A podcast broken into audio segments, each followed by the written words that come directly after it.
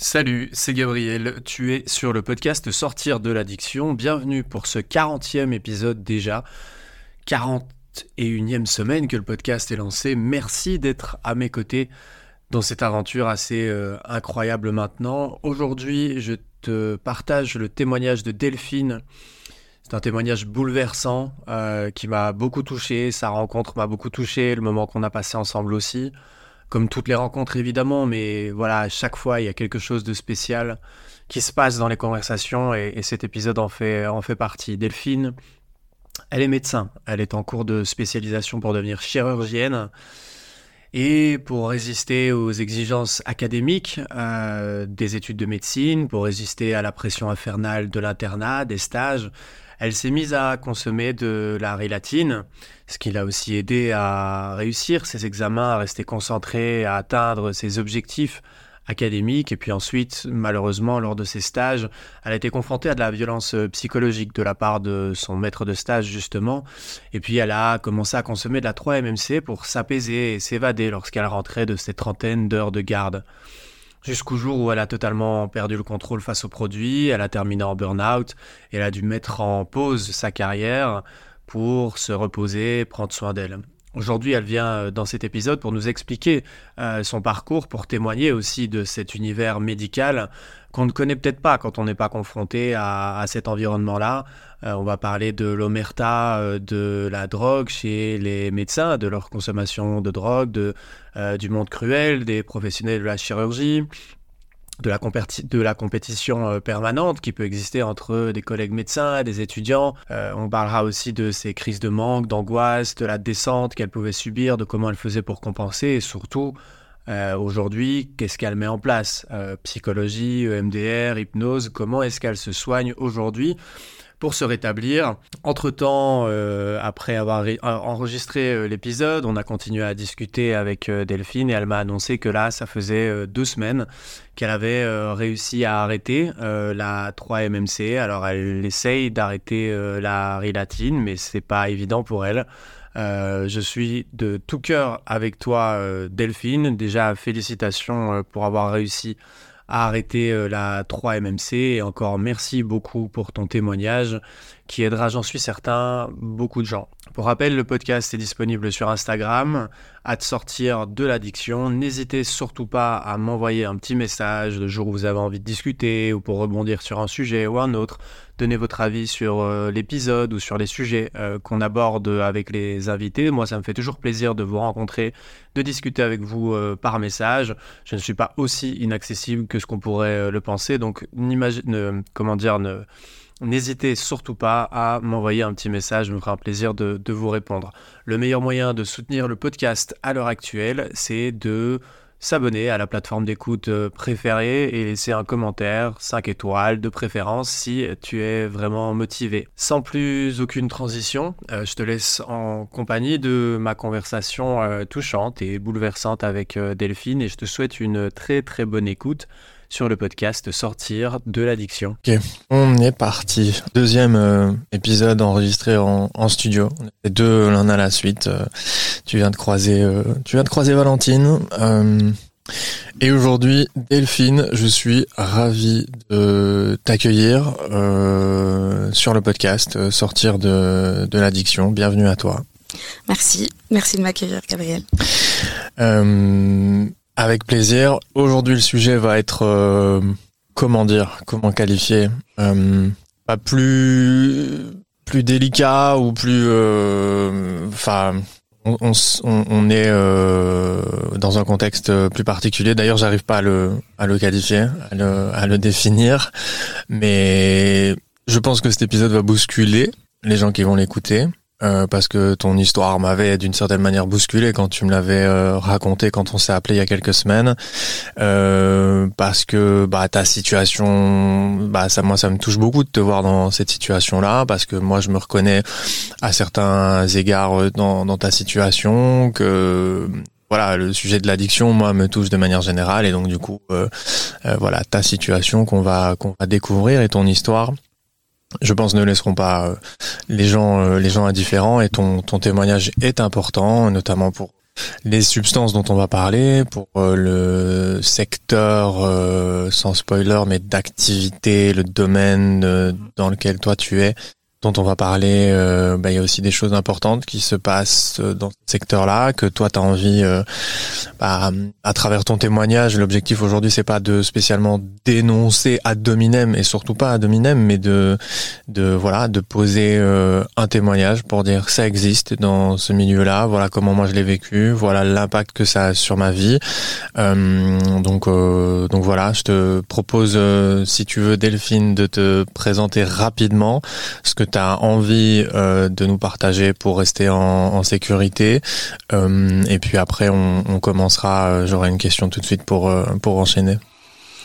Ok, donc bah, moi c'est Delphine du coup. J'ai la petite trentaine et bah, je suis médecin en cours de spécialisation en chirurgie.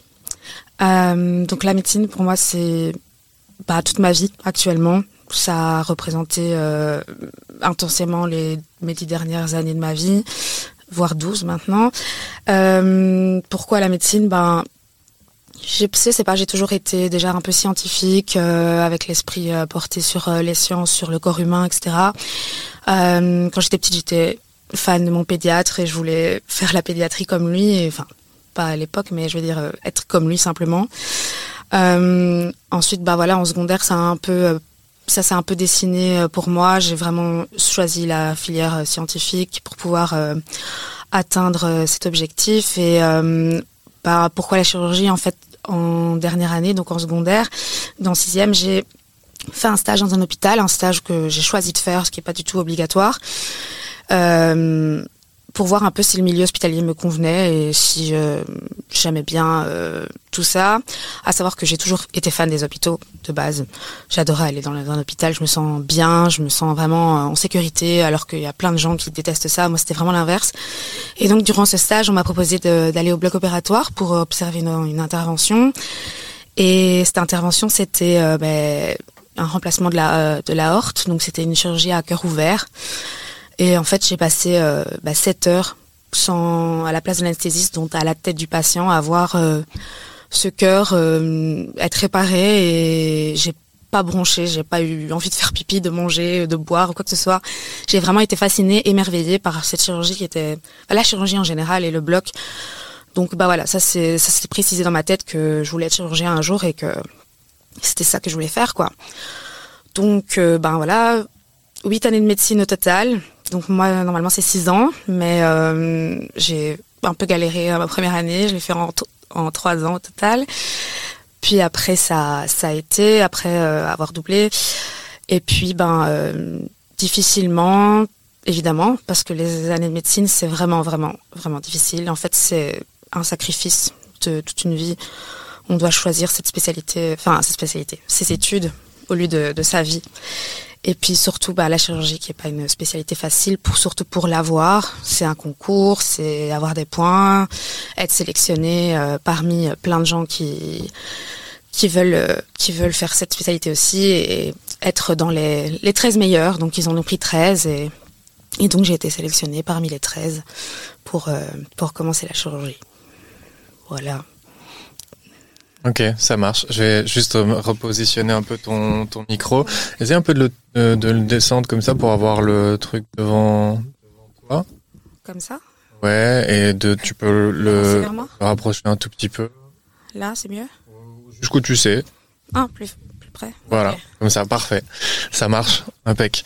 Euh, ok, donc... Euh, J'entends milieu, milieu très compétitif. Euh, enfin ouais, la, la compète pour être sélectionné, euh, pour poursuivre euh, l'envie de faire des études dans la médecine. Donc c'est d'abord dans la médecine. Déjà c'est très dur, ou bien c'est vraiment après la chirurgie où tu as eu un, déclic? La médecine en général, c'est vraiment très difficile la première année, surtout. Qu'est-ce qui est difficile en première année de médecine? Alors, déjà on a des cours très très très basiques qui sont pas du tout médicaux. Donc on fait euh, de la chimie, de la physique, des maths euh, et puis de la bio. La bio vraiment dans son en profondeur. Euh, donc déjà ça, les premiers examens, forcément, moi j'arrive là, ben j'étudie comme comme en secondaire et puis bah premier quadrimestre, je me plante aux examens il fallait une moyenne de 8 sur 20 pour pouvoir poursuivre le deuxième le deuxième semestre. Et puis ben moi j'ai 7,8 donc en fait on m'annonce que je dois étaler mon année. C'est-à-dire faire ma première en deux ans. Et en fait cet étalement m'a juste appris à être fainéante parce que on réduit le nombre de cours qu'on doit passer. Euh, et puis c'est des cours que j'ai déjà vus.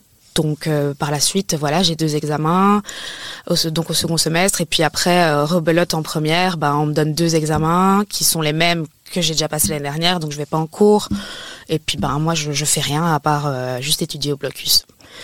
Bon voilà, c'est mon côté fainéant, c'est comme ça. Et au final je me replante, ce qui fait que je décide de recommencer encore une nouvelle fois ma première. Euh, parce que bon, je suis une grande sorteuse aussi, donc euh, j'ai profité de cette année d'étalement pour bien bien euh, profiter de, de, l'université à fond. Et ben au final, voilà, ça m'a coûté ça, mais moi, sans regret. Actuellement, j'ai aucun regret par rapport à ça. Mais bon, j'ai dû me recentrer vraiment sur mes études parce que bah voilà, il y a mes parents qui m'ont mis un peu la pression en mode bon, t'es sûr à 100% que c'est ça que tu veux faire? Oui, j'avais aucun plan B et c'était ça dans ma tête. Et voilà, je suis quelqu'un de vraiment très déterminé, heureusement d'ailleurs. Et, euh, donc après cette première, là, je l'ai réussi. Et puis après, ça a été comme sur, euh, comme sur des roulettes, on va dire. Mais donc il y a ces cours qui sont très difficiles parce que c'est pas du tout euh, vraiment, c'est pas la médecine. Moi, on me donne des cours de biochimie. Enfin, je veux dire, c'est bon, j'ai fait ça pendant mes secondaires. c'est vu et revu, mais voilà, c'est la base. Et puis c'est une sélection en fait j'utilise euh, des cours très difficiles pour un peu sélectionner ceux qui sont vraiment persévérants et ceux qui le veulent. Pour de vrai, ben voilà, ils réussissent et puis il y en a les autres qui échouent et, et donc du coup déjà la première année, on est la moitié à réussir quoi. Et du coup par rapport à ça, moi je me pose la question de euh, je, je, je, je, je pas enfin, c'est pas vraiment l'avocat du diable que je veux me faire ici, mais c'est plutôt d'essayer de comprendre euh, à travers toi ta vision et ton vécu. Euh, pourquoi est-ce que tu penses qu'il y a euh, ce système de sélection basé sur ta capacité à restituer de la théorie. Quel est l'intérêt euh, pour un futur médecin d'avoir cette compétence-là? Est-ce que c'est est-ce que c'est quelque chose de systémique, c'est-à-dire une philosophie, une psychologie de la médecine qui déteint, enfin qui a déteint sur sur tu vois sur ce truc sélectif de on, euh, il faut sélectionner les meilleurs et pour nous les meilleurs c'est ceux qui savent étudier qui ont des bons points. Est-ce qu'il y a un intérêt à absorber beaucoup de matière pour pouvoir peut-être euh, avoir, euh, euh, je sais pas moi, plein d'embranchements de théorie dans ta tête qui vont être utiles dans la pratique plus tard. comment toi tu l'as senti Ce que tu viens de dire, c'est les deux. Ok. Soit pour réussir médecine, il faut une bonne mémoire. Il faut pas être intelligent pour moi. On n'a pas besoin d'avoir. Euh... je confirme que j'ai déjà vu des médecins très très cons ah, d'ailleurs. Exactement, Non, mais enfin, je dis ça euh, vulgairement, mais j'ai déjà vu des médecins qui n'étaient ni cultivés, qui n'étaient ni euh, ni ce que je pourrais moi imaginer d'intelligence, c'est-à-dire ne pas faire attention à l'autre, ne pas savoir se faire cuire un œuf, ne On pas le temps de se cultiver au final, en fait. Bah, peut-être aussi. Moi, je sais que je connais rien à part la médecine, je veux dire, j'ai pas le temps de m'intéresser à autre chose. Je suis euh, novice dans, tout parce que toute ma vie, j'ai passé mon temps à me consacrer qu'à la médecine. Et donc, il faut être avoir une bonne mémoire. Donc ça, euh, on, nous met euh, dedans direct. Donc tu dois savoir absorber de la matière en très peu de temps et savoir le recracher après. Et puis, ben aussi, ça te sert clairement parce que quand tu as une bonne mémoire après en médecine tu as besoin d'avoir tout le temps cette mémoire pour pouvoir euh, avoir ben voilà les associer les, symptômes pour faire un diagnostic euh, donc au final soigner quelqu'un. Et aussi en fait comme tu le dis être habitué à la pression et à être compétitif à être déterminé et il faut être motivé en fait. Il faut je pense qu'il cherche aussi à voir qui le veut vraiment. Parce qu'il faut vraiment le vouloir. On peut pas dire en mode oui bon euh, je vais faire médecine je pense bah non, parce qu'on voit bien les crémages euh, et tous ceux qui abandonnent, euh, ceux qui se disent ouais, je veux faire médecine parce que c'est sympa de, parce que j'aime bien le stéthoscope et parce que j'ai eu une petite dinette, enfin, des jouets quand j'étais gamin, mais euh, quand t'es quand t'es sur le terrain, c'est autre chose. Exactement. Et en fait, cette pression, après, on la ressent quand même, bah, tout le long de la médecine parce que c'est toujours les, les points, les points. puis même quand on arrive en stage, il faut être toujours performant. En fait, c'est la performance qui, est toujours euh, au centre. Il faut être, euh, il, faut être bon, il, le montrer et euh, avoir des points et être le meilleur de ceux avec qui tu traînes. Enfin, et même entre les amis, nous, heureusement, j'ai une bande d'amis qu'on n'est pas comme ça, mais je connais beaucoup de gens qui étaient même compétitifs envers leurs amis. Quoi, s'ils avaient pu leur piquer leur place de spécialité d'une manière ou d'une autre, mais ils l'auraient fait. Et c'est, enfin, c'est dommage parce que voilà, la vie, c'est pas, c'est pas ça non plus, quoi. Ouais, c'est. Hum, c'est un sujet, c'est un sujet qui, enfin, c'est un sujet qui moi me m'intéresse profondément. Euh, ce, enfin, tout le parcours de médecine jusqu'à l'exercice en fait, parce que je me rends compte moi avec ma vision des choses, ma sensibilité, la perception que je peux avoir des relations humaines, etc. Euh, et des personnes en face de moi, euh, je me demande euh, je me demande pourquoi, pourquoi je tombe face à autant de médecins qui ont de réelles problématiques d'ego, c'est-à-dire euh, des gens qui sont incapables d'entendre euh, la personne qu'ils ont en face d'eux, donc euh, pas d'empathie, donc un manque d'empathie, mais qui, qui en est probablement pathologique, c'est-à-dire qu'il y a quelque chose au départ qui fait que il y a une faille dans le système, que l'empathie n'est pas présente, n'a pas été développée ou a été bloquée par une condition psychologique ou autre. Ça, c'est mon ressenti, mon expérience. Et du coup, bah, le, le, le, truc, c'est que dans ces milieux compétitifs-là, euh, c'est euh, les, les, les, gens qui vont le mieux réussir, c'est des gens qui justement ont moins accès à ces émotions, euh, ont moins accès aux émotions de l'autre. Si tu dois faire une compétition avec ton meilleur ami, il faut soit être dans un état de conscience modifié avec des substances ou des choses comme ça, ou alors déjà avoir un câblage qui fait que tu ne vas pas considérer l'autre comme une personne entière. Parce que si jamais tu considères une personne, l'autre comme une personne entière, eh ben, euh, tu vas pas être capable de rester en dissonance cognitive toute ta vie. C'est-à-dire écraser ton voisin pour lui prendre la place. On est sur des comportements euh, qui, qui, qui relèvent de, de, de, de, de, noms de pathologies connues en psychiatrie, dont je ne vais pas citer parce que je veux faire ni le procès ni interpréter des choses sur lesquelles je n'ai pas les compétences.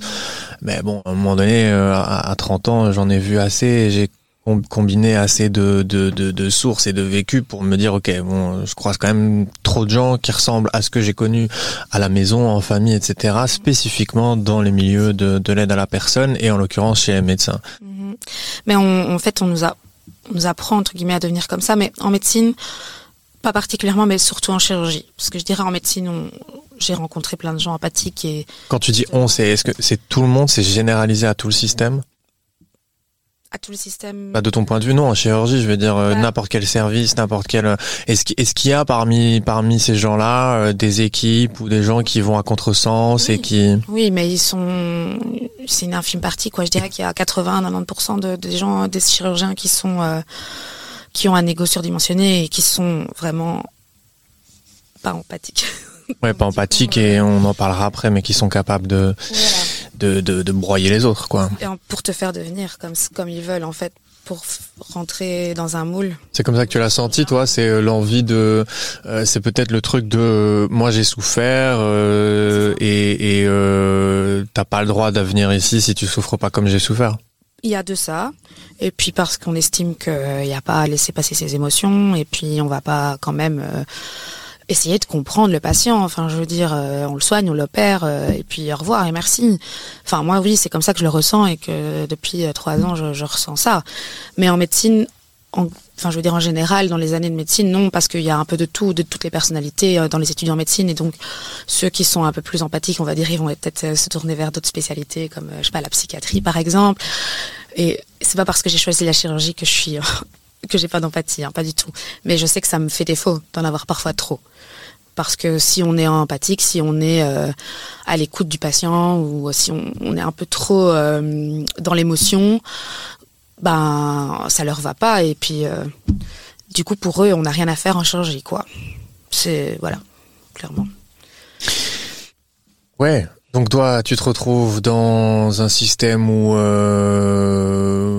bah voilà, faut se battre euh, tu, tu redoubles, en tout cas tu recommences euh, ta, ta première euh, plusieurs fois, en tout cas sur des modèles différents, mais euh, à un moment donné il faut bien y aller.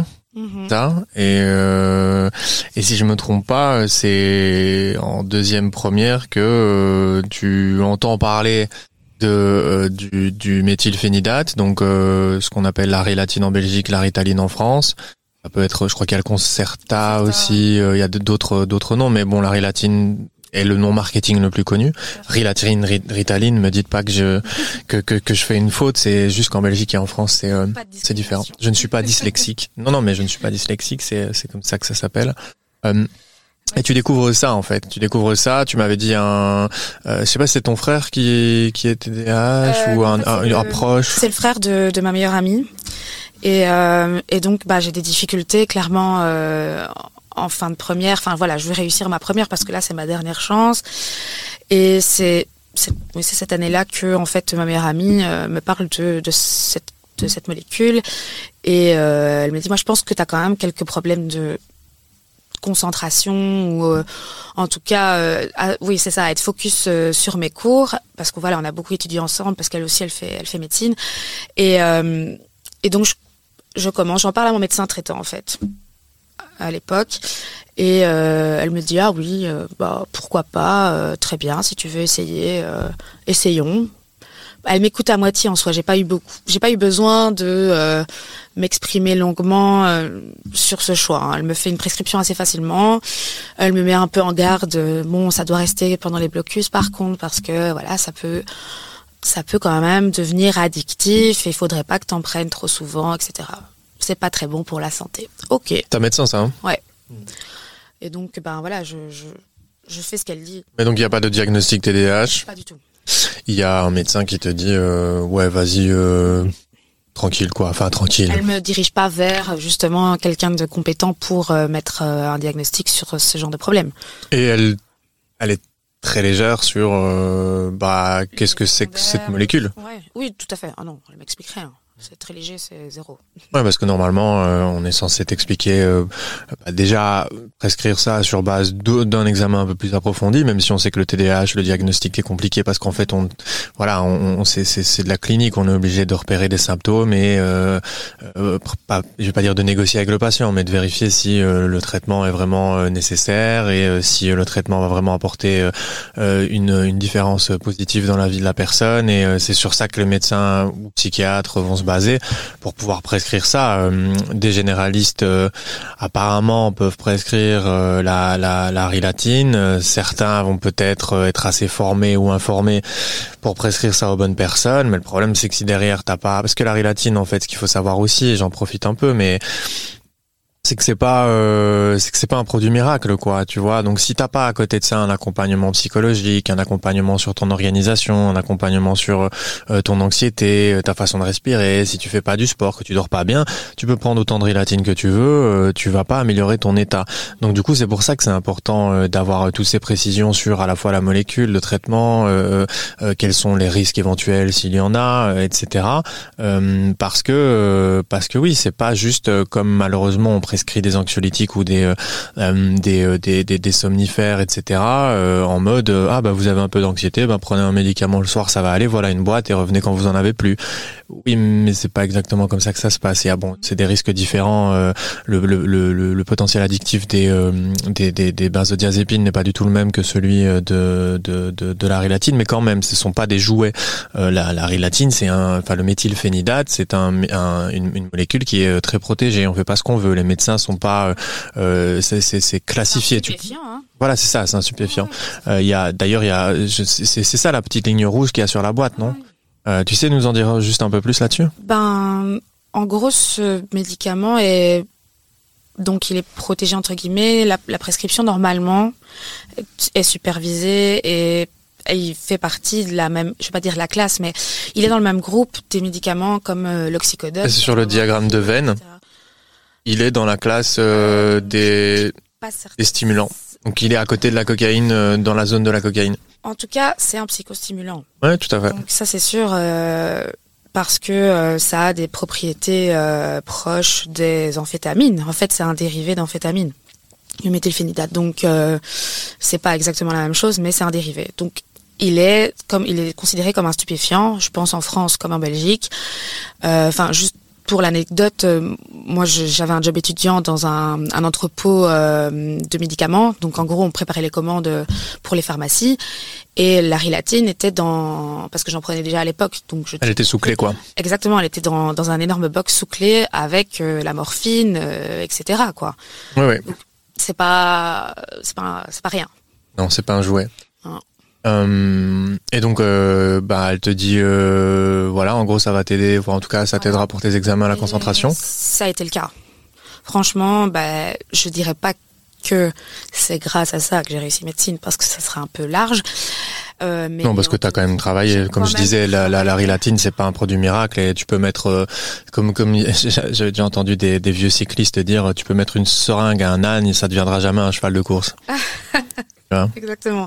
Voilà, ça m'a pas apporté mes compétences en, soi, mais c'est clair que ça m'a aidé clairement, je pense quand même au niveau de, ma concentration et du, fait de pouvoir réussir mes examens. Et, en tout cas, à partir de ce moment-là, je pense qu'il y avait d'autres facteurs, mais j'ai plus doublé.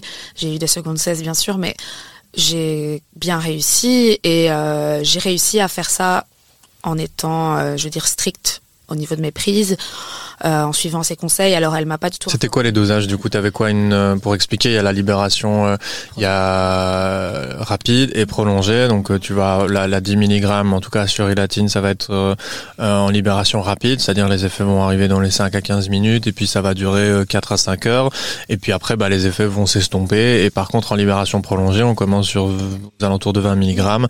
Et alors là par contre l'effet va être euh, il va moins y avoir cet effet de montée de c'est ça, et c'était un plateau. et ça va être un plateau quoi et bon pour avoir testé les deux hein. 8 heures, euh, ouais, on va dire Ouais, 8 heures. Ouais, c'est ça, ouais. Et donc au début, c'est quoi, prolongé ou rapide que t'as toi? Hum, J'ai commencé par la rapide. Ok. Donc elle a commencé par 10, euh, en me disant que je pouvais en prendre 3 par jour.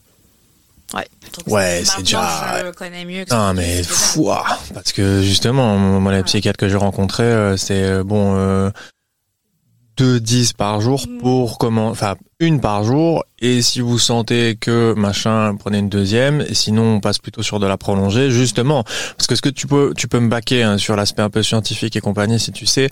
euh, mais c'est que dans justement, ce qui va être dangereux dans une euh, substance ou dans une drogue, c'est l'accessibilité et le pic que ça va provoquer en, en termes de rapidité. C'est-à-dire que pourquoi, par exemple, il y a des raisons aussi euh, inhérentes à la molécule, mais par exemple, pourquoi est-ce que euh, la MDMA et la cocaïne, en un exemple, le, le- la MDMA va avoir un potentiel moins addictif que par exemple la cocaïne, et, et je parle juste de euh, du temps qui va que que la que, le, que la molécule va prendre pour arriver au cerveau.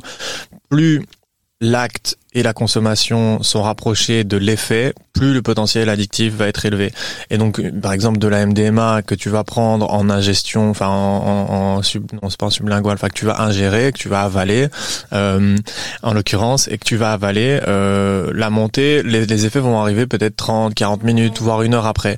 Euh, après, encore une fois, la molécule en elle-même de la MDMA et de la cocaïne n'ont pas du tout le même potentiel addictif. Mais c'est pour dire que les libérations rapides sont euh, notamment sur certains euh, benzodiazépines, euh, les personnes plus à risque ou même les plus jeunes, etc. On va euh, euh, être précautionneux avec la libération rapide parce que, comme je le disais, plus vite tu as un- un effet par rapport à l'acte de la consommation, plus vite, On va plus avoir envie d'en reprendre. Ouais, c'est ça, envie d'en reprendre parce que plus il y a un crash, Mhm. plus il y a, enfin plus il y a une montée euh, selon les, les prises, après la, la descente va être proportionnelle, voire même plus basse que la montée. Donc c'est quand on arrive dans le fameux creux du bas qu'on qu'on se sent en déséquilibre pour des raisons euh, de, de euh, dopaminergiques et de toutes les hormones un peu système de la récompense et de motivation qui sont associés et donc c'est là qu'on a envie de c'est le fameux craving quoi et donc du coup théoriquement sur la rilatine le- le- le- l'addiction n'est pas spécialement possible éprouvée etc moi j'ai jamais senti de dépendance euh, ni enfin un peu d'accoutumance parce que ça fait maintenant presque six mois que j'en prends euh, tous les jours à des quantités euh, stables et variables. Euh, mais j'ai jamais senti pour connaître la cocaïne j'ai jamais senti la même chose quoi tu vois même par rapport à l'alcool et tout. Donc je, on sent bien que c'est un médicament on sent bien que c'est euh, que c'est contrôlé que c'est pas c'est pas n'importe quoi tu vois. Mais mais la libération rapide euh, ça reste euh, ça reste rapide. C'est ça, et c'est c'est exactement pas dans ces mots-là, mais que j'ai expliqué donc juste après à, mon médecin. Je lui ai dit bah voilà, moi j'en prends trois par jour, comme vous m'avez dit, mais parfois j'ai tendance à avoir envie d'en prendre quatre, parce qu'en fait, euh, moi j'étudie 14-15 heures par jour, donc euh, peut-être grâce à ça, parce que je suis clairement sous stimulant, mais je j'ai envie de continuer en fait parce que j'ai besoin d'étudier encore et encore et et donc elle m'a proposé à ce moment-là la 20 mg euh, qui est donc à libération modifiée que je pouvais prendre. Donc là j'en prenais une à deux par jour Alors, deux par jour si je commençais vraiment tôt, parce que évidemment, si je prenais une 20 mg, euh, je sais très bien que si j'en prends après 16 heures, euh, ma nuit elle est foutue. Ouais, bah bien sûr. Donc, Non, mais c'est sûr. Ou alors ce que je faisais, c'est que je faisais 20 mg et après 10. Voilà, je jaugeais un peu comme ça. Euh, et en plus, moi, personnellement, avec les 10 mg, j'ai un peu plus d'effets secondaires. Donc, euh, ça, je, me sentais moins bien avec la 10 qu'avec la 20. Parce que justement, ce pic fait qu'il y a une, voilà, un taux plasmatique beaucoup plus élevé d'un coup. Et donc, c'était un peu trop pour moi, quoi. Et la 20, c'était plus stable. Donc, ça m'a, ça, ça m'allait mieux. Donc euh, voilà, j'ai continué à, à en prendre bah, toutes mes études, euh, toutes mes études de médecine, euh, sans, sans exagérer vraiment. Je pense que ce que je faisais parfois 50 mg max. Bon, c'est quand même une bonne dose, hein. Mais comme je dis, c'est sur une durée de 14-16 heures. Oui, par rapport à ce que enfin, tu nous expliqueras après, c'est en, ça, en proportion à là où t'en es arrivé, c'est avec le recul, euh, c'est, ça a l'air raisonnable. C'est ça, c'est ça. Ouais. Et du coup, euh, à partir de quand est-ce que la rélatine devient abusive?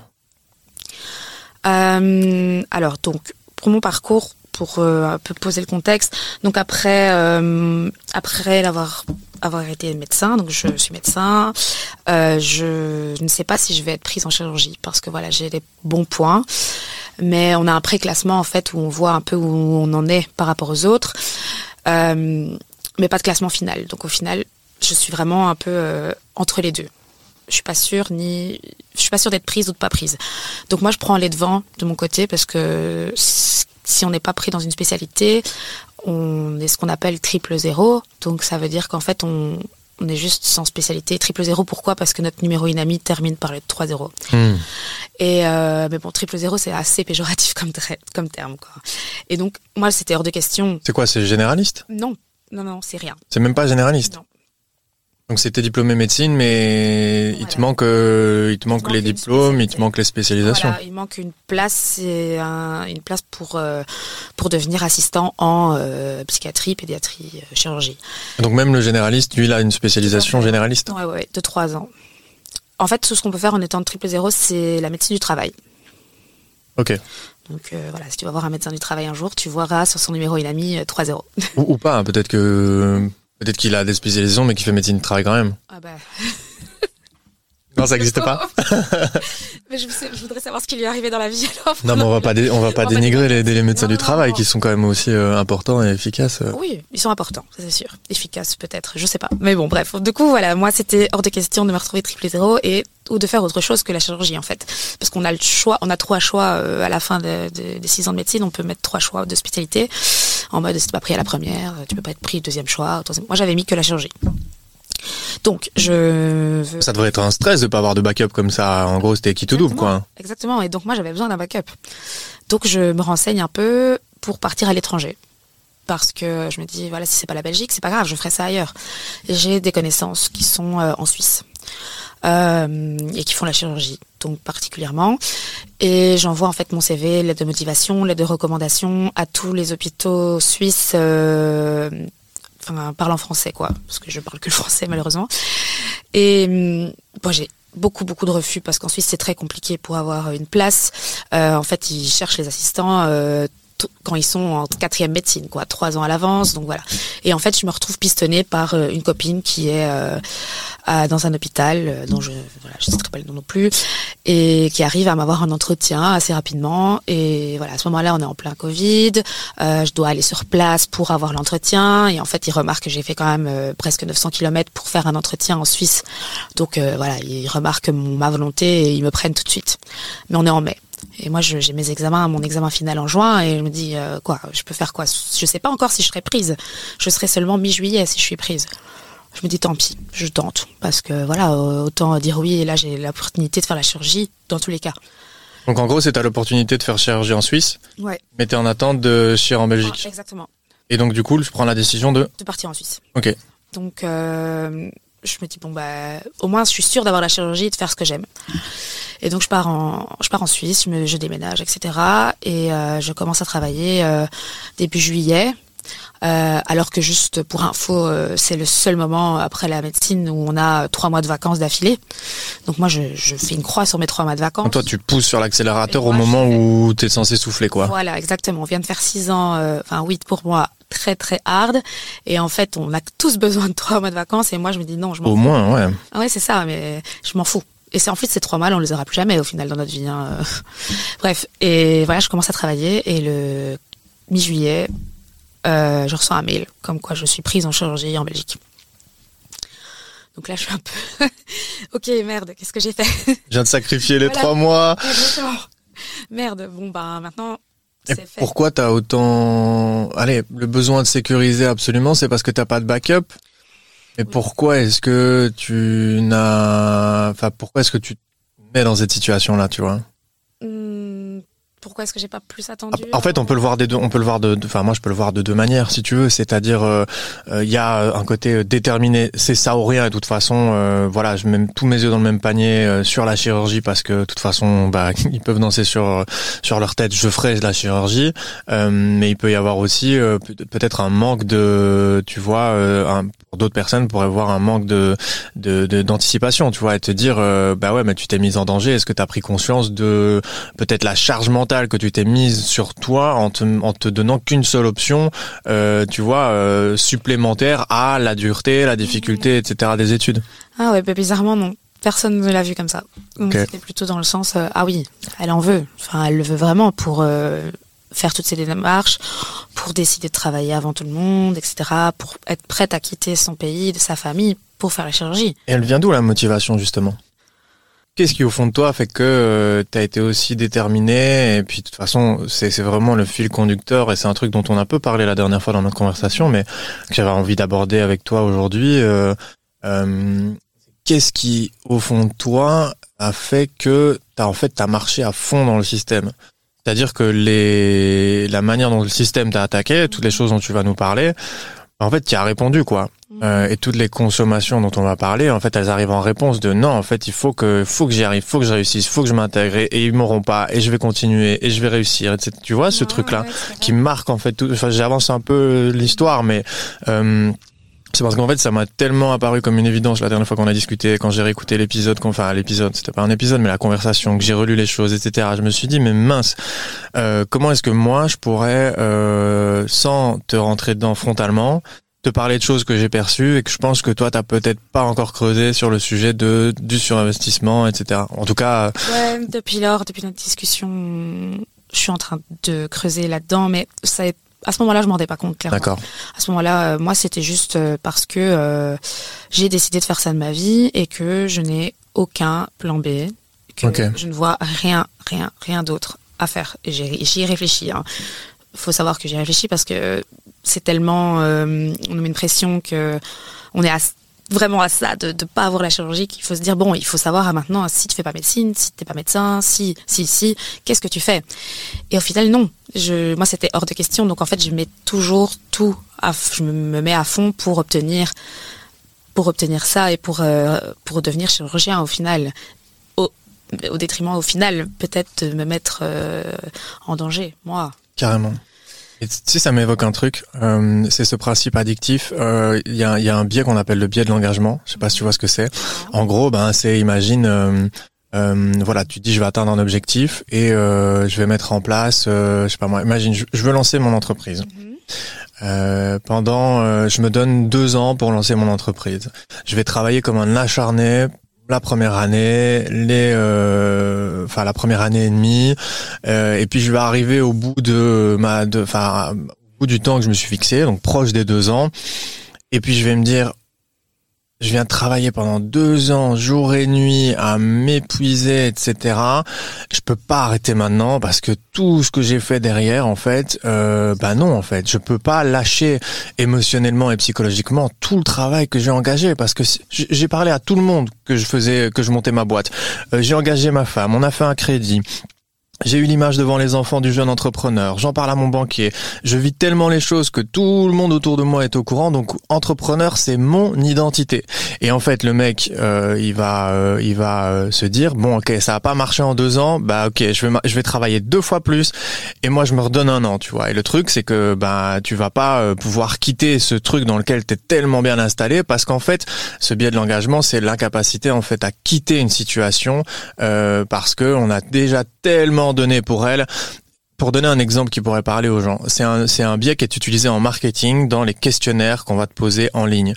C'est-à-dire que euh, plus tu seras loin dans un questionnaire, plus les chances que tu abandonnes le questionnaire diminuent. C'est-à-dire que c'est pour ça qu'on va te faire poser des questions. Au début, tu vas voir, c'est toujours le prénom puis le nom de famille sur une page différente, et puis ton adresse email, et puis quel âge est-ce que tu as? C'est fini les questionnaires où tu as euh, beaucoup de réponses, etc. Parce que c'est des clics qui vont être euh, très rapides, qui vont changer rapidement, donc tu vas avancer rapidement dans le questionnaire, tu vois.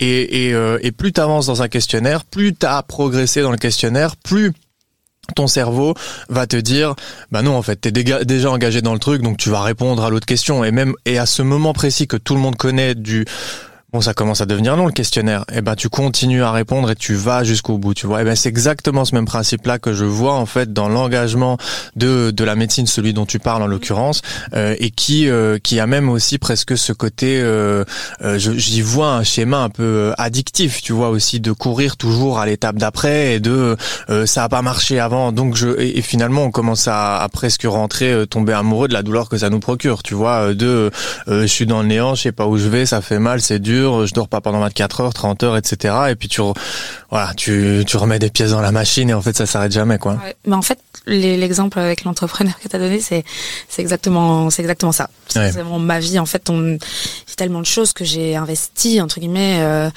pour la chirurgie. Donc euh, voilà, en effet, ma famille. Euh, ma vie sociale que j'ai pu mettre sur pause pour la médecine. Enfin, je peux pas abandonner. À chaque fois, je, peux, je me dis, je peux pas abandonner maintenant. Genre, non. Et donc on continue. Et en fait, bon, le fait de vouloir toujours être performant, il y a aussi euh, le fait qu'on est conditionné en médecine à, être comme ça. Et après, je pense que j'ai aussi un, peu ma personnalité, enfin, dû à mon passé. Voilà, j'ai certains traumas qui font que, voilà, maintenant je le sais, qui font que j'ai besoin de prouver tout le temps, que ce soit aux autres, mais à moi-même, parce que j'ai un manque crucial de confiance en moi. Et donc, je, veux toujours être euh, performante, être la meilleure. Je suis perfectionniste. Je veux me prouver et montrer aux autres qu'en fait, euh, je vaux mieux que voilà que ça, et dû à, à ces traumas. Donc, oui, en effet. C'est un facteur de vulnérabilité, en fait. Ouais. Bon, et je pense que tu as mis le point dessus. Voilà, euh, le fait en plus que ça devient addictif. et en fait, ça engendre. Enfin, c'est mauvais en fait au final cette addiction qui on, s'entraîne à, rester dans un mal-être euh, tout seul quoi. Enfin, j'ai créé cet engrenage toute seule, j'ai l'impression. Mais bon, voilà, ce sera pour après. Mais euh...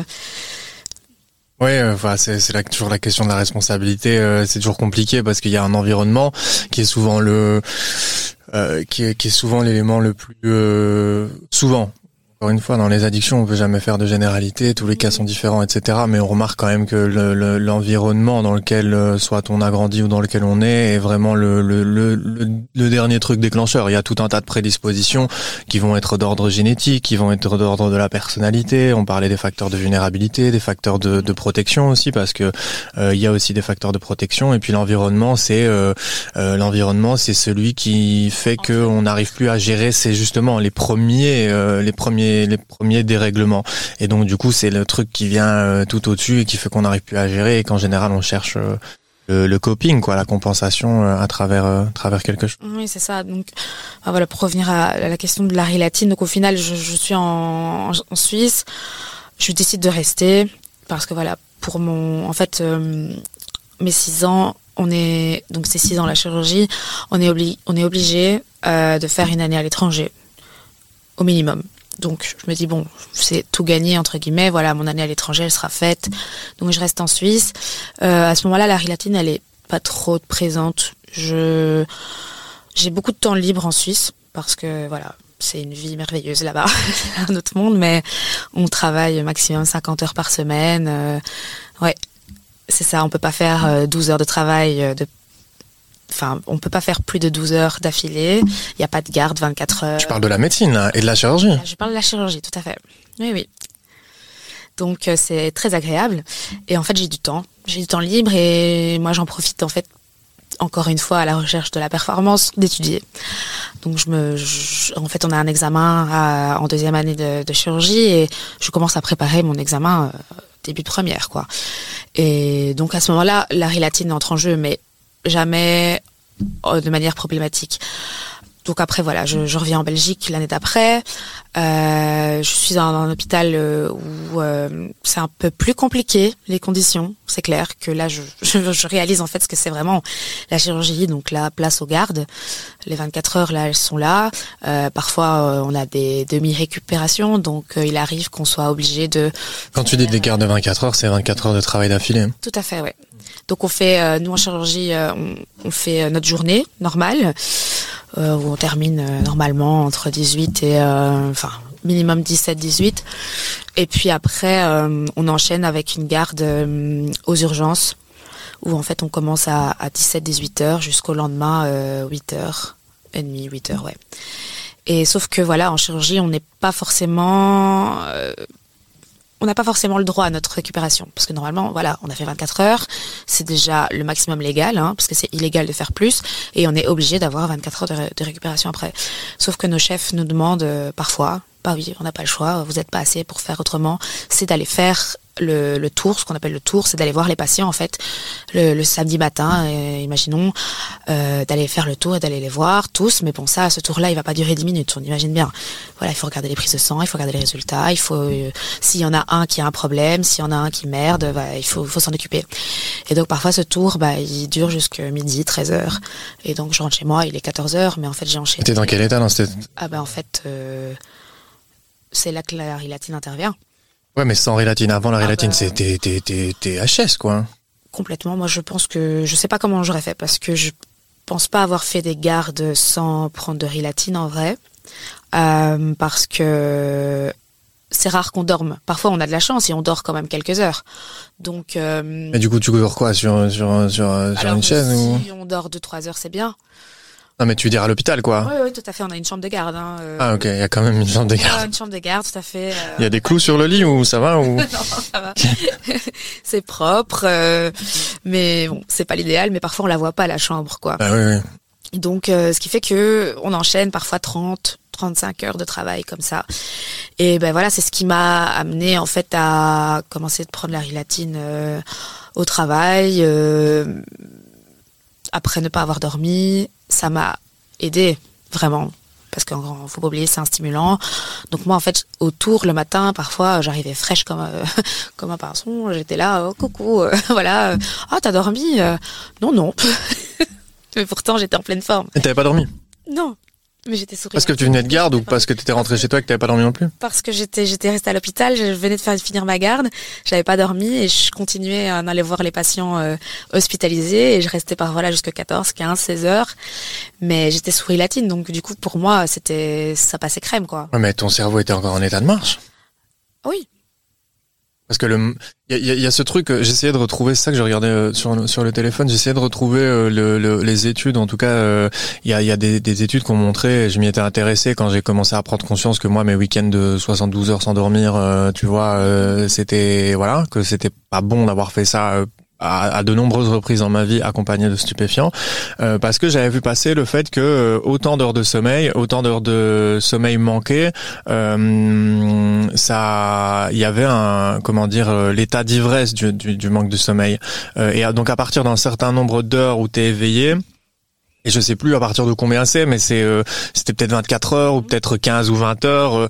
Il y a un moment où le, le, le, manque de sommeil équivaut à toute proportion gardée, toute chose égale par ailleurs, à un taux d'alcoolémie. C'est-à-dire que tes réflexes et euh, ta capacité euh, à fonctionner normalement va être altérée par le manque de sommeil. Et il faisait la corrélation entre euh, l'état d'ivresse réel et l'état de fatigue. et c'était, je pense, aussi dans le cadre de la prévention de, de, la prévention routière pour mettre en avant l'importance de faire des pauses lors de lors de longs voyages et que le sommeil était important, etc.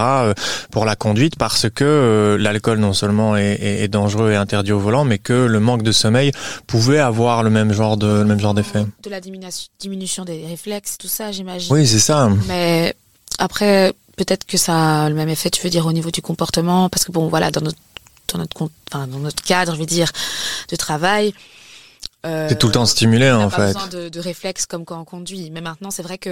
Ouais, mais enfin, quand, si ça fait 30 heures que tu es réveillé, que tu dois prendre une décision pour la vie d'un patient, excuse-moi, mais t'es pas dans, t'es pas du tout dans les dans les conditions quoi. Ça, mais il faut pas, enfin, faut pas oublier que tous mes, mes confrères ben ne sont pas souris latines et que eux en fait ils vont pas avoir peut-être euh, le, la capacité de concentration que j'ai grâce à la rilatine. Donc toi, ça te permet de te démarquer Non, c'est pas ça, je veux dire, mais dans le sens où eux, c'est encore plus dangereux pour la, la, santé des patients, quoi.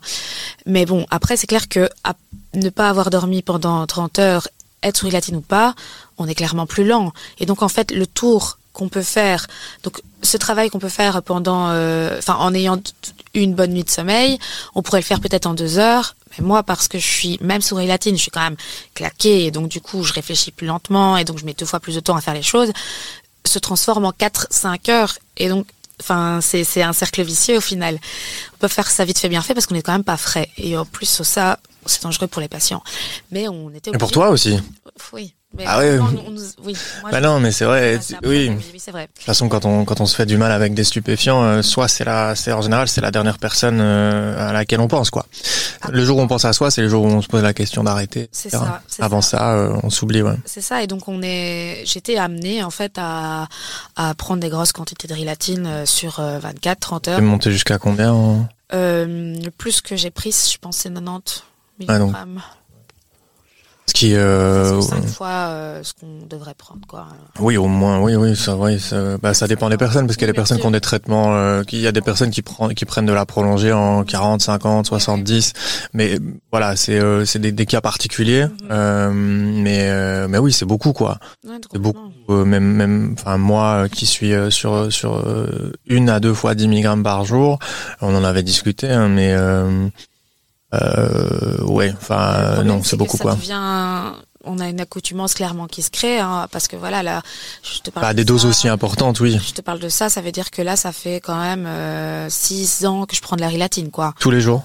Bah non, au début, donc je te dis, c'était au blocus, mais là, je veux dire, au moment où j'ai commencé à en prendre de manière problématique, ça faisait déjà très longtemps que mon corps était déjà habitué à cette substance, et donc je devais bon, peut-être qu'il y a aussi euh, moi psychologiquement qui pensais, mais je devais prendre des doses plus élevées pour euh, obtenir le même, les mêmes effets.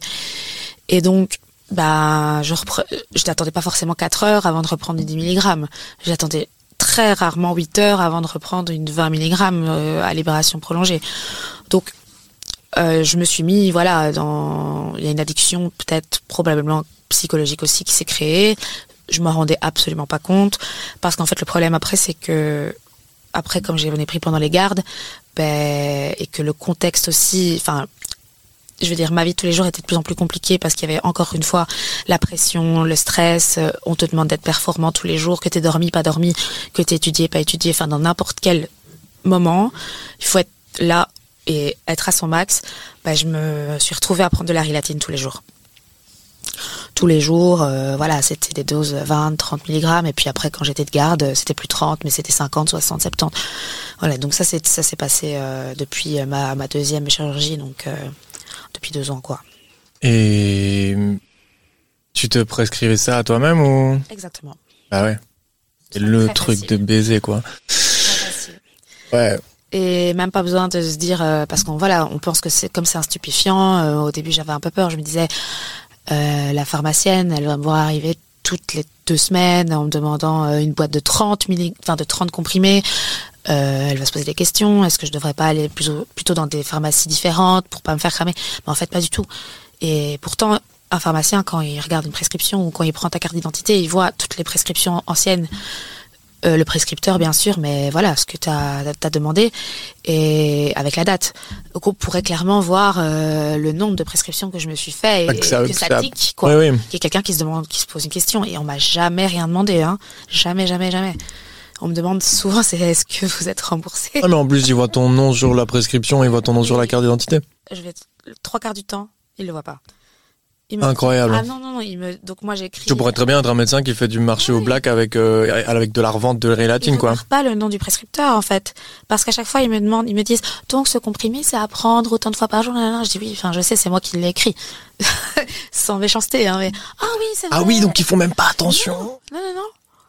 Non, ils ne voient pas que le nom du Alors, pour la posologie. Voilà. Exactement. À chaque médicament, c'est ça. Incroyable. J'ai dit oui, je sais. C'est moi le médecin qui lui écrit. Enfin, voilà, pour l'anecdote, mais donc. Il n'y a pas une case, euh, il faut pas, il a pas une lumière qui, qui s'allume ou quoi en mode c'est un médecin. Ne, ne m'a posé de questions et en fait, euh, j'ai jamais eu de problème par rapport à ça.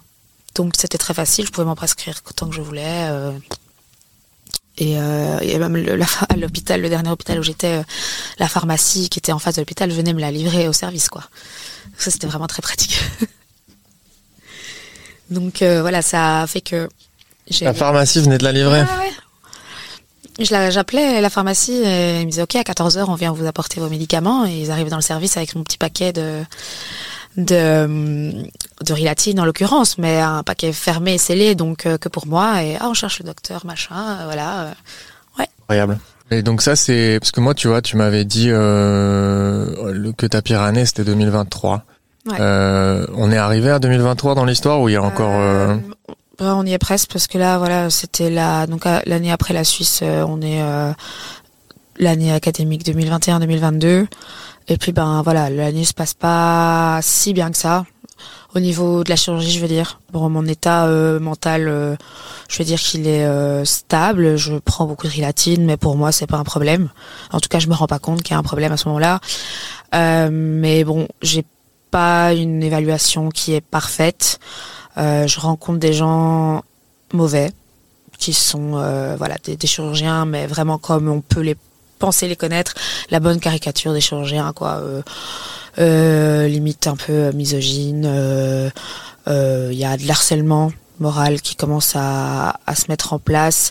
Euh, donc je rencontre un chirurgien en particulier qui décide de, de but en blanc qu'il m'aime pas et que je n'ai rien à faire en chirurgie en fait et donc qui arrive à euh, influencer la vie de d'autres euh, chirurgiens dans des services dans lesquels je suis passée pendant l'année pour au final que j'ai une note euh, qui est juste la moyenne.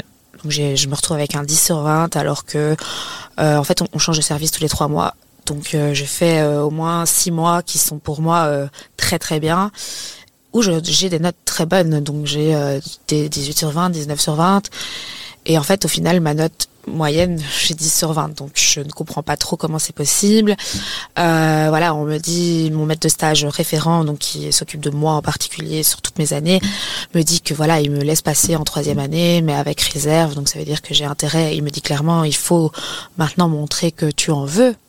Il faut montrer que tu veux vraiment être chirurgien parce qu'on doute que tu sais vraiment ce que tu veux voilà, c'est à moi qu'on dit ça, euh, moi qui me suis battue. Enfin voilà, maintenant vous connaissez mon parcours. Oui, toi quand on est à bouffer euh, 100 mg de rilatine par jour pour réussir, euh, c'est à toi qu'on demande si t'en veux quoi. Pour eux, c'est la parce que quand je demande pourquoi, en fait, c'est quoi le problème euh, Est-ce que j'ai pas fait d'erreur médicale J'ai pas fait, j'ai pas, il y a rien de vraiment concret en fait qu'ils ont à m'exposer. À chaque fois, c'est plutôt quelque chose de subjectif. C'est or on trouve que tu manques de motivation, on trouve que tu n'es pas vraiment à prendre des initiatives au bloc. Oui, mais en fait, quand tu prends des initiatives, tu te fais engueuler. Euh, enfin, ou alors quand je prends une initiative, on va faire exprès de me poser une question super dure auquel je saurais pas répondre pour juste me casser. Donc ça donne pas du tout envie de faire des de, de, de prendre des initiatives. Euh, on me donne pas envie d'aller au bloc parce qu'en fait au bloc on est insupportable et qu'on m'engueule et qu'on me crie dessus euh, et qu'on justement on va toujours me montrer que je suis mauvaise, que je suis une merde et on me répète ça toute la journée. Donc psychologiquement c'est assez, compliqué parce qu'en fait je vais toujours au-dessus de ça. Je continue à me persuader que non, ils ont tort, je, je suis meilleure que ce qu'ils pensent et je veux le prouver et en fait au final à la fin de l'année on me dit ça. Donc euh, voilà. Mais euh, je le vis pas hyper mal. Je me disais c'est pas grave, une nouvelle année va arriver et euh, je vais je vais redoubler d'efforts. Je vais leur remontrer et je vais être meilleure. Encore une fois, je vais leur montrer. Et donc arrive cette fameuse année 2023, donc c'est académique 2022-2023. Premier trimestre se passe très bien, puis euh, second trimestre euh, bah, a été le, les pires trois mois, je pense, actuellement de ma vie. T'as changé de service entre temps Ouais.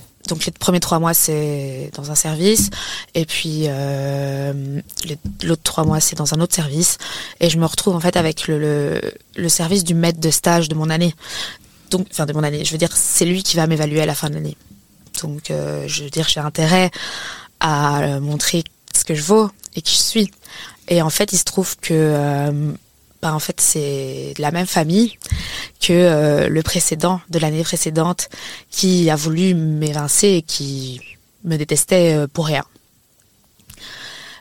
Je le savais d'avance, mais je me dis, euh, je veux dire, on est assez grand pour pas qu'ils se parlent et qu'ils se disent, elle, il va falloir l'évincer l'année prochaine, tu l'as dans ton service, nanana. Enfin, je me suis dit, on n'en est pas là quand même. Et en fait, peut-être que si, peut-être que pas, je sais pas, mais euh, lui aussi, il a eu envie de me détester pour rien. Et donc, il a eu exactement le même comportement que que l'autre. Et, euh, et en fait, euh, c'était du harcèlement moral, clairement, où on me rabaissait non-stop, continuellement. On chaque chose que je faisais, en fait, il y avait un problème, ça n'allait pas, mais sans jamais expliquer le pourquoi ça n'allait pas et expliquer que tu fais une erreur et on va t'apprendre à plus la faire. Parce qu'en fait, il faut pas oublier que, ok, on est médecin, mais on, est en, formation pour devenir chirurgien. Je veux dire, on n'est pas censé tout savoir tout de suite. On est là pour apprendre notre métier. Donc, certes, on doit avoir des compétences. Certes, j'ai des lacunes, probablement, parce que bon, mon année en Suisse, a été euh, au niveau chirurgical euh, le néant. Donc euh, j'ai du retard, je, l'entends. Mais je veux dire, il y a toujours des façons de faire et des façons d'apprendre, mais non, là c'était la pire façon. C'était vraiment, voilà, tous les jours on te répète, t'es nul, mais de toute façon, qu'est-ce que tu fais en chirurgie Comment tu oses prétendre que tu peux être chirurgien Nanani, nanana voilà, c'était un contexte très très compliqué, ce qui a fait que voilà, je, je continue ma consommation encore plus parce que je comprends que j'ai des lacunes. Donc je rentre chez moi, je m'arrête pas, j'étudie. Ah, tu comprends que tu as des lacunes. En tout cas, eux, ils sont rentrés dans ta tête, quoi. Complètement. Oui, c'est ça. Ils réussi à me faire penser que. Et donc, comme je disais, j'ai pas beaucoup confiance en moi, mais là, ma confiance, elle commence à un peu euh, se remettre en question parce que je veux dire, je peux me persuader que je suis capable d'être chirurgien, que je suis capable d'être médecin, euh, que j'ai des capacités, mais quand on te répète ça tous les jours, tous les jours, que en fait t'as plus envie d'aller au travail parce que je me dis je vais arriver, que j'arrive à 8h, 8h15, 8h30. déjà ma présence est même pas remarquée. C'est ça le pire en plus, c'est de même pas être intégré dans le service. C'est que on me me donne même pas de patients dont je dois m'occuper. Je suis traitée comme une stagiaire euh, tout le temps. À... Enfin voilà, il y, avait rien du tout de, constructif dans ce stage et, ça m'a a complètement détruit ma façon de, de me voir. Euh, ça a détruit, je me suis détruit la santé à cause de ça. J'ai détruit, enfin tout. Donc euh, du coup, bah voilà, j'en étais amenée à continuer la rilatine encore et encore et encore, et puis d'autres d'autres substances en plus quoi. Je voulais rebondir sur un truc. Euh, bon, déjà, hein, je te l'avais déjà dit la dernière fois, mais il y a, je pense qu'il y a une étape importante dans ton parcours, c'est euh, justement euh, maintenant à travers euh, de l'accompagnement, etc. C'est euh, ou même déjà par toi-même, mais l'état dans lequel ils t'ont mis, c'est normal que tu aies fini dans cet état-là. Mm personne n'aurait pu résister à ce qu'ils t'ont à ce qu'ils t'ont fait. C'est-à-dire que moi c'est des sujets qui me parlent évidemment parce qu'on tourne autour de, de, de, de la manipulation et de choses que moi-même j'ai vécues à la maison. C'est-à-dire euh, donner des directives euh, ça met la personne dans un état, euh, on ne sait pas en fait, parce que quand tu dis, euh, c'est des sous-entendus, c'est jamais clair, c'est toujours dévié. puis tu m'avais expliqué aussi que c'était focalisé sur toi et pas sur les autres. Donc qu'est-ce qui se passe, c'est que tu te demandes, mais tiens putain, mais qu'est-ce que qu'est-ce que moi j'ai fait? Comme comme rien n'est dit, rien n'est dit de face, mais tout est insinué, tout est tout est tout est fait de côté. On commence à rentrer dans un état finalement de folie parce qu'on se dit mais putain en fait elle est où la réalité? Moi je comprends rien à ce qui se passe, je suis désorienté, t'es dans un état de sidération, t'es, t'es, euh, et, et, moi c'est des symptômes que j'ai connus avec euh, avec ma maman et la manipulation et le le le un peu euh, et ça je sais pas si toi tu l'as eu moi c'était un peu le, le, le je t'aime moi non plus mais c'était c'était pas je t'aime moi non plus c'était je t'aime et je t'aime et je t'emmerde. C'est euh, il euh, y, avait de temps en temps la valorisation et puis de la dévalorisation le chaud froid tu vois qu'on peut appeler ça comme ça que que moi j'avais de mon côté. Et le, le truc c'est que jouer c'est donc c'est le harcèlement moral c'est totalement ça c'est de la violence psychologique et aux yeux de la loi c'est quelque chose que si c'est prouvé c'est répréhensible de peine d'amende et de peine de prison si il y a une conscience de la part de l'auteur qu'il a un impact négatif sur la vie de l'autre. Donc on n'est pas sur des choses qui sont, on n'est pas juste sur un mauvais maître de stage. Quoi. On est sur des personnes qui légalement aux yeux de la loi sont potentiellement condamnable si, si ça peut être prouvé parce que c'est ça le plus compliqué en fait c'est que euh, souvent ces gens-là ne vont euh, quasiment rien communiquer par écrit.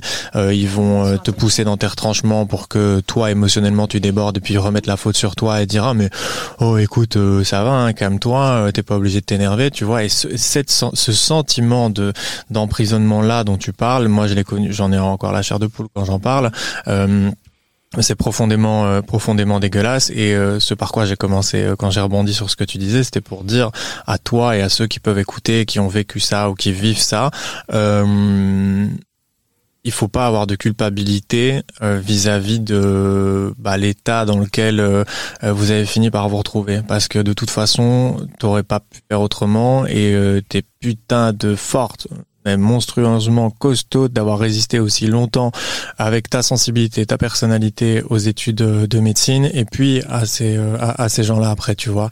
Euh, donc euh, détache-toi vraiment de de de de, ça, enfin essaie de détacher un maximum de de l'image, de la valeur que ces gens-là ont pu donner vis-à-vis des actes, des paroles, etc. Parce que et j'en parlais avec Valentine juste avant, mais il y a, y a, personne qui peut poser euh, une valeur ni sur toi, ni sur ta personne, ni sur ce que tu représentes. Et bon, le système euh, médical et la chirurgie, c'est fait comme ça. Euh, mais mais ouais, faut, enfin, le meilleur conseil que je puisse te donner, la direction, tu vois, dans, dans, dans le rétablissement et la réflexion par rapport à ça, c'est c'est arrivé, mais ça doit ça doit plus arriver d'une certaine manière. Et ça va être ton job à toi aussi de travailler pour essayer d'aller déconstruire peut-être euh, des choses qui font que euh, euh voilà le, le, chemin t'appartient en fait hein. il y a plein d'hypothèses mais de, de, de, de, de pourquoi est-ce que bah pourquoi est-ce que chez toi euh, d'autres personnes ont pu euh, transgresser tes limites tu vois? Est-ce que ça se reproduit aussi à l'extérieur? Est-ce que euh, c'est des schémas qui se répètent? Est-ce que c'est isolé? Si c'est isolé pourquoi est-ce que c'est isolé? Est-ce que ça correspond peut-être à tes prises de décision justement à l'entêtement ou, ou au surengagement tu vois qui viendrait de quelque chose? Et, et, tout ça c'est des choses que moi je t'encourage à, à, à aller déconstruire déjà pour te libérer du poids de ce qui t'est arrivé émotionnellement te décharger de ça et passer à autre chose tu feras pas ça en claquant des doigts euh, mais euh, aussi pour euh, ton rétablissement de vie c'est-à-dire éviter de reproduire des erreurs. Parce que et là c'est à travers mon histoire que je parle mais ce qui est vraiment difficile et douloureux dans ce genre de quand, quand on a été enfin quand on a déposé plus que genou à terre à cause de personnes comme ça c'est que après quand on va revivre des événements comme ceux-là dans la vraie enfin ailleurs ils vont avoir une amplitude des multiplier quoi. Dès que tu vas être au contact de quelqu'un qui va te manquer de respect, pas respecter tes limites ou bien fonctionner comme ces gens-là fonctionnaient, euh, ça réveille sévèrement. après, Exactement. Mais c'est en cours. Hein, je voilà, ça, ça s'est passé euh, au début de début 2023 et bon, ça va faire un an maintenant. Euh, depuis lors, je suis en thérapie, etc. Et justement, on a plusieurs fois mis le point dessus avec ma psy de pourquoi euh, pourquoi moi au final Qu'est-ce que j'avais fait de moins bien ou de peut-être justement de mieux en fait que les autres? Enfin, bah, et voilà, c'est ressorti que j'ai probablement une vulnérabilité qui se voit un peu trop, enfin un peu trop, je veux dire, dans le sens où dans, que ces gens-là ressentent. Voilà, exactement, et qu'en fait, euh, je plus, suis plus facilement attaquable et plus facilement euh, je vais dire mise de côté par euh, par ma sensibilité ou voilà ils peuvent se dire elle facilement elle va on peut la faire arrêter quoi. Et en fait on en est là oui oui parce que voilà il a fini par me dire enfin voilà pour l'anecdote euh, je devais faire six mois dans son service et euh, clairement les trois mois donc je disais ont été vraiment très très très compliqués. Et au bout des trois mois il me convoque dans son bureau et me dit voilà écoute ça va pas du tout hein, on est conscients tous les deux je pense ah ben, euh, je sais pas, je, voilà. Non, non, euh, ça va pas. Euh, je ne peux pas te garder encore dans mon service parce que pour moi, tu as trop de lacunes, que ce soit au bloc. Et ta chef, quoi. Voilà. en fait, tu manques de dextérité, tu manques de pratique, etc. bon, ça peut être bien, mais après, ma dextérité, voilà, il l'a évalué sur un geste chirurgical, hein, pas sur dix opérations, hein, on s'entend. Et en fait, voilà, je, il m'a dit clairement, je te laisse, enfin, je vais te changer de service parce que comme c'est le maître de stage, il peut changer un peu tout le monde comme il veut. Hein. En fait, on est des petits pions, voilà. Et euh, je vais te mettre dans un autre service, comme ça, là-bas, tu vas apprendre à opérer et tu reviendras dans mon service quand tu sauras opérer. Ok, donc en fait, tu es maître de stage, tu es chirurgien, mais tu as choisi volontairement de travailler dans un hôpital universitaire pour former des assistants. Et en fait, tu rencontres un assistant qui, a des lacunes, mais la première chose que tu fais, c'est le jarter de ton service parce qu'en fait, non, j'ai pas envie de lui apprendre. Bah alors va dans le privé, enfin je veux dire, fais... Non, je veux dire, ça va pas. Tu peux pas choisir en plus d'être maître de stage et, de, faire ce choix. Je veux dire, si tu vois que j'ai des lacunes, tu m'apprends et tu me montres comment on fait et tu on reprend tout le début s'il faut. Mais voilà, c'était déjà un comportement qui, qui avait pas lieu d'être. Et en plus de ça, il l'a fait d'une manière bah, complètement euh, malsaine et je veux dire ouvertement méchante, quoi. Juste bien pour me casser. Et voilà, et après, en fait, euh, j'étais dans, donc dans un autre service pour les six mois qui restaient. Ça s'est très bien passé de mon point de vue. Bon, j'avais avec l'équipe, vraiment l'équipe était très chouette et j'avais un sentiment où je me sentais vraiment mieux. Euh, je progressais, on me faisait des remarques positives. On me disait que je me sentais mieux au bloc, que ça se voyait que je m'étais améliorée. Enfin voilà, plein de choses positives pour qu'au final, en fait, euh, le chef de service qui est, voilà, on parlait des gens sans empathie, ben en fait c'est exactement ça. C'est le, type qui est mais inhumain au possible et qui décide de tourner sa veste et de ne pas du tout prendre compte de toute, euh, toute la vie de l'équipe et qui me dit que non, en fait, ça se passe exactement euh, comme en cardiaque où j'étais juste avant, euh, que voilà, ça va pas du tout et que j'ai des je manque de compétences et que je manque et que en fait la chirurgie c'est pas fait pour moi blablabla euh, voilà ouvertement droit dans les yeux on me dit ça. Euh, donc ils se sont parlé en fait. Ouais. Ah, non mais les deux oui oui c'est ça à un moment donné l'autre est arrivé en lui disant en gros c'est là faut la couler quoi. Exact. Et en fait, comme le chef du service où j'ai terminé, euh, en plus d'être inhumain et antipathique, n'a pas de couilles, désolé, euh, bah, il s'est dit, bah, je vais surtout pas euh, contrer le maître de stage et aller contre son avis. Donc, s'il faut descendre une petite assistante, je vais le faire. Et du coup, moi, j'ai volontairement été le trouver en lui demandant euh, comment c'est possible que vous lui dites quelque chose comme ça parce que moi ça on n'a pas vécu les mêmes six mois en fait. C'est pas possible. Et en fait il m'a dit droit dans les yeux que c'est moi qui étais folle hein, parce qu'en fait j'avais plein de, problèmes hein, euh, et que même les infirmières les machins disaient que disaient que. Il a inventé tout et n'importe quoi. Euh, et alors à un moment après la première discussion avec euh, mon maître de stage qui m'a coulé, qui m'a dit que euh, je devais changer de service, etc. J'avais mis un, petit arrêt de travail de cinq jours, mais en étant très, en me sentant très coupable parce que ben, je pense quand même à, mes, mes, collègues, etc. Et je me dis que ça se fait pas. Et donc on va jamais se remettre en question de notre bien-être, hein, bien sûr. Euh, donc cinq jours, pas plus. Et je suis revenue après ça. Et en fait, quand je discute avec ce, chef, il me dit que, ben en fait, cet arrêt de travail, euh, je prends un arrêt de travail alors que je suis même pas malade, et que voilà, cet arrêt de travail, euh, j'ai mis un genou à terre et que je me suis pas relevée. il m'a dit mais relève-toi. Enfin là, tu nous as donné le bâton pour te faire battre mais droit dans les yeux comme ça, de la manière dont je, dont je le dis. Et là, je lui dis, mais on, vous êtes pas bien ou quoi? Enfin, pas malade. Et la santé mentale, ça vous dit quelque chose Ou bien, euh, ah, le burn-out. Si t'étais en burn-out, tu n'aurais pas pris cinq jours, tu aurais pris six mois. Hein. Ça se soigne pas en cinq jours, un burn-out. Et puis, de toute façon, t'es même pas solidaire envers tes collègues, tu te rends compte, tu nous as sorti un certificat comme ça, on a dû te remplacer, blablabla, blablabla, et on t'enfonce, et on t'enfonce, et on t'enfonce, encore une fois. Et là, ben, le goutte d'eau goutte d'eau. Je, je veux dire, euh, il me restait euh, trois semaines, je pense, avant la fin de mon stage de l'année. Je me suis dit bon maintenant, euh, il s'agit juste de survivre en fait. Je vais plus, j'arriverai plus à faire d'efforts, à mettre encore une fois les bouchées triples pour montrer que, pour montrer que non, parce qu'en fait j'ai beau montrer que et on le remarque, mais en fait la finalité va toujours bah, au chef et à celui qui décidera. Et ce mec-là est inhumain et me reconnaît rien, donc euh, ce sera lui qui aura raison à la fin. Et ma, ma note va quand même être mauvaise. Donc j'ai essayé de survivre et en fait je pense qu'ils attendaient juste que je fasse un pas de travers encore une fois parce que j'ai pas fait un pas de travers hein, de ces six mois et le dernier, dans trois jours avant la fin, j'arrive juste en retard. J'arrive en retard Et là, ce jour-là, le chef m'appelle en me disant que c'est pas la peine que je revienne parce qu'on va se débrouiller sans moi. Euh, je crois qu'il me dit euh, on a été trop gentil avec toi. Hein. Voilà, euh, là le retard c'est inadmissible. Merci, au revoir. Comment terminer cette année Donc faire ses cartons, enfin vider son casier trois jours avant les autres, ne pas pouvoir dire au revoir au service qui t'a accueilli pendant six mois. Enfin, je veux dire, c'était des petits trucs, mais c'est des trucs qui sont vraiment très durs psychologiquement. Et donc là, bien sûr. Là, j'ai j'ai complètement vrillé quoi.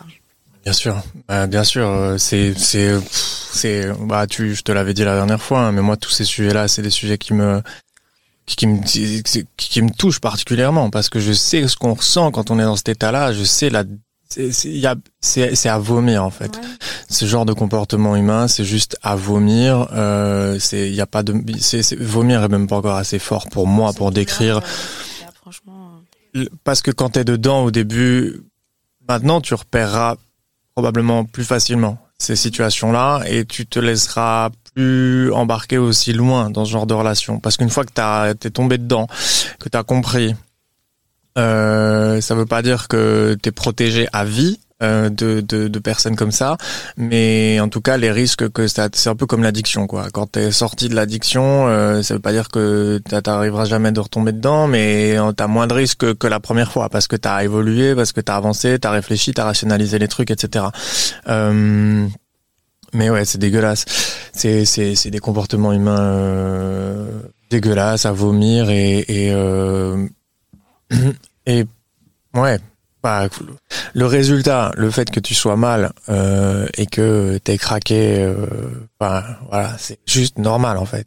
C'est juste normal et il y en a, il y a, il y a 95 ou 98% des gens dans ton cas qui auraient lâché bien avant euh, et euh, donc, euh, donc ouais, tu, tu, tu m'avais parlé de, tu m'avais parlé de la 3MMC euh, dans, dans, dans la consommation. Euh, elle est arrivée à quel moment Ça, au moment du surmenage aussi Alors, donc quand j'ai connu déjà la 3MMC, c'était déjà quelques années, mais donc voilà, j'en consommais de manière festive. Donc j'ai toujours, enfin toujours je veux dire, ça fait longtemps que j'aime bien prendre un peu de drogue euh, en, soirée, etc. Euh, et puis, du coup. Parce que tu étais une consommatrice euh, occasionnelle. Ouais. Donc, ouais, depuis 10 ans environ. Je, teste, enfin j'ai testé les drogues à 10 ans en festival, puis après c'est devenu en soirée drum and bass, mais c'était voilà l'ecstasy ou alors de la MDMA ou un peu de speed, de coke, mais ça j'ai jamais vraiment accroché. Et euh, après, euh, voilà, ça a été un peu plus loin au niveau des drogues, mais c'est toujours resté récréatif. Euh, et en fait, la 3MMC est arrivée, je pense, il y a un an ou deux. Non même pas un an. Euh, d'un ami qui qui voilà qui euh, qui est gay et qui en fait en fait pour juste pour info la 3 c'est très utilisé dans le milieu gay euh, pour le chemsex euh, avec le GHB GHB qu'on prenait également aussi. Et donc il nous il nous parle de cette drogue. On essaye en fait cette drogue est différente de toutes les autres. Que toi t'as essayé? Ouais enfin parce que j'ai quand même essayé beaucoup, beaucoup, beaucoup de choses.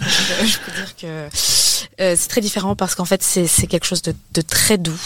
Euh, alors pas au sniff parce que le, sniff fait très très très mal, mais je veux dire au niveau des effets, c'est très doux. C'est ça je veux dire, ça détend en étant un stimulant. Je sais pas comment expliquer. Ah, les gens, les gens disent que c'est le mélange entre coke et MDMA. Exactement c'est ça.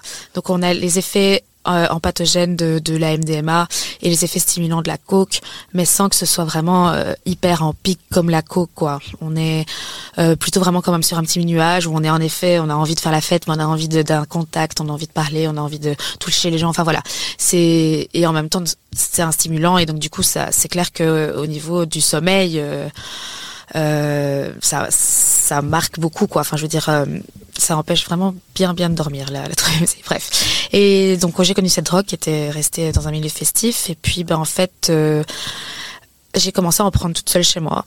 Pourquoi? Parce que je rentrais donc de ces journées de travail qui étaient trop intenses psychologiquement et qui étaient vraiment difficiles. Et j'ai eu besoin de trouver un, un moyen de me je veux dire un moyen de m'échapper, si je peux dire. Le coping. Euh, voilà, de, sortir de, cette de cette bulle en, en enfer.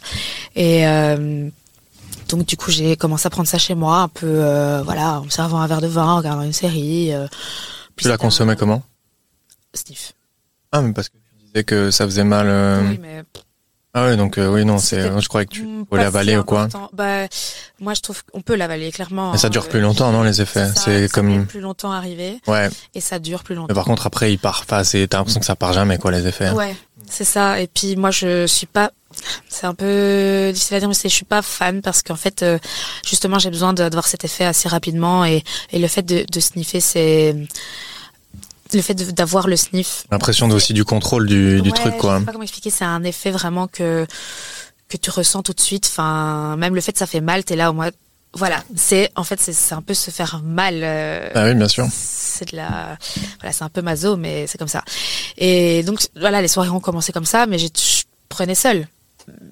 Sauf qu'à par moment ça débordait. Et... C'était quoi les quantités seules? Je peux aller, je pouvais aller jusqu'à un gramme.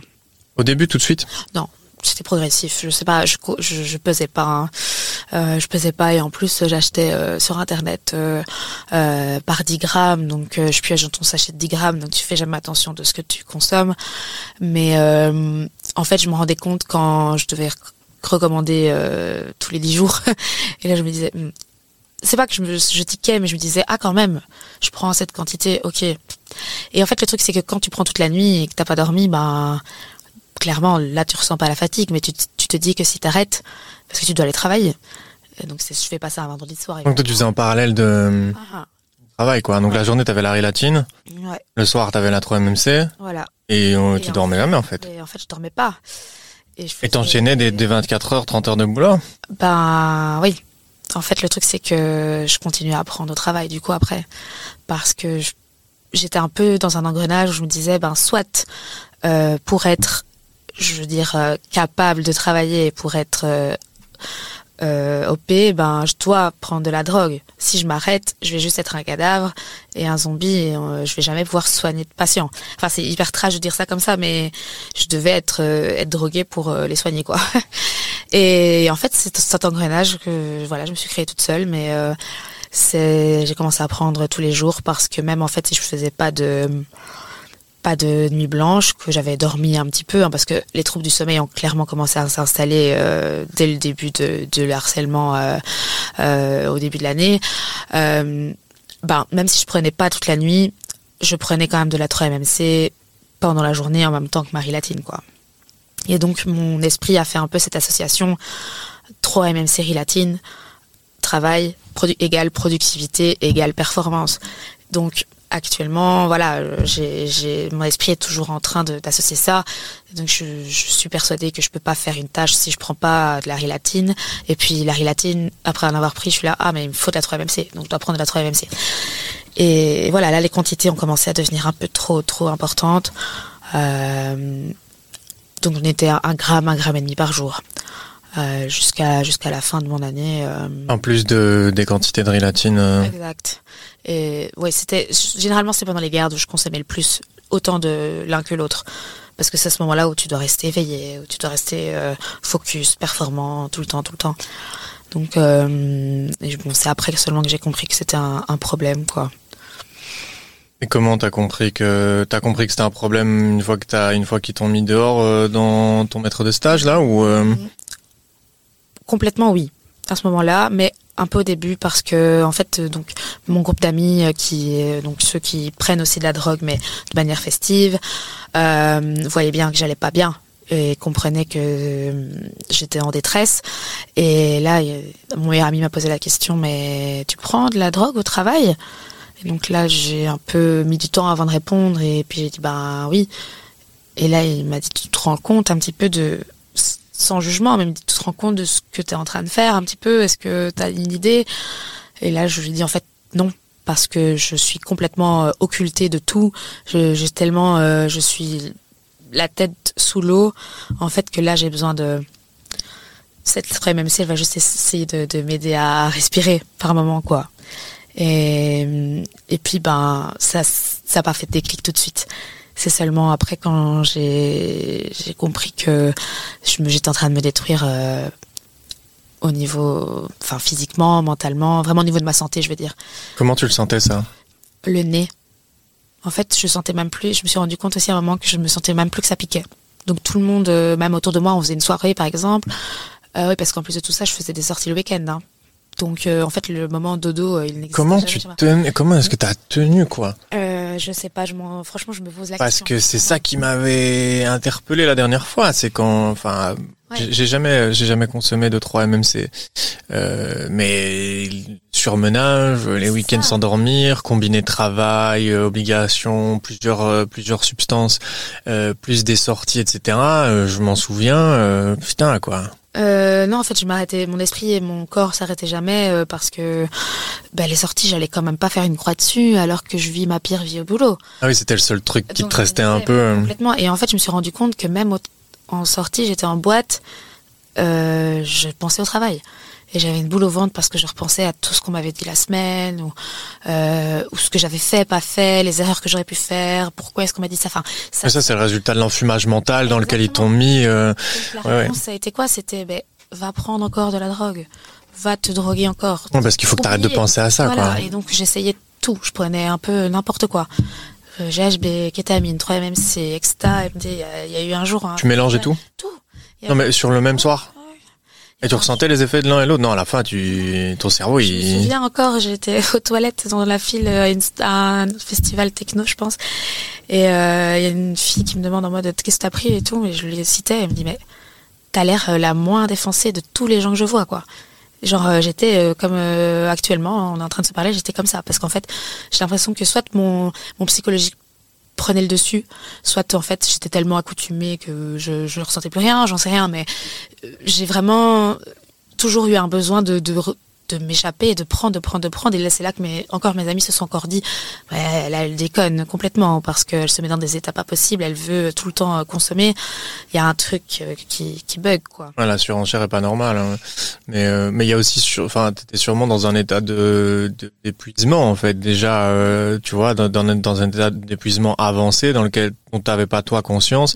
Et moi, je me souviens que à l'époque où euh, il y, y avait ces, ces week-ends prolongés avec euh, avec euh, bah, pas de sommeil et diverses consommations, bah l'effet, euh, c'est c'est il y a y a y a les effets baissent, des, euh, les effets des stupéfiants baissent quoi.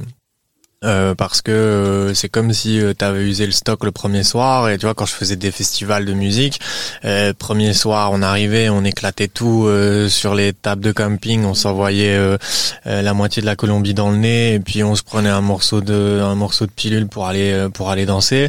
Euh, bah le lendemain la coke moi je la sentais plus déjà parce qu'on avait dormi 3 4 heures et on s'était on s'était tapé des grammes euh, le, le jour avant et le lendemain les lignes de coke moi je les sentais plus tu vois, donc euh, je pense qu'il doit y avoir aussi ce truc de, à partir du moment où ton, ton corps est tellement fatigué que non seulement, et d'un point de vue cérébral, j'ai oublié le, le comment comment ça fonctionne, mais c'est euh, c'est la rencontre entre la molécule et une hormone qui est libérée dans le cerveau qui provoque, euh, et à partir du moment où euh, c'est quoi, c'est la séro, non, sérotonine, euh, Euh, dopamine oui, c'est ça, c'est un, c'est un sérotoninergique. C'est ça. il va bloquer les récepteurs à la sérotonine et donc du coup la sérotonine reste dans la synapse et donc tu es toujours sous sérotonine et t'es hyper heureux, enfin Ouais. hyper excité. Sauf qu'à un moment donné, t'en as plus quoi. T'es- les jauges sont vides et donc tu peux envoyer n'importe quelle substance dans ton corps. euh, S'il y a plus de, s'il y a plus de, s'il y a plus de jus, euh, Ah, euh, tu peux, tu vois. C'est comme ça que se terminaient au final mes parfois mes nuits blanches.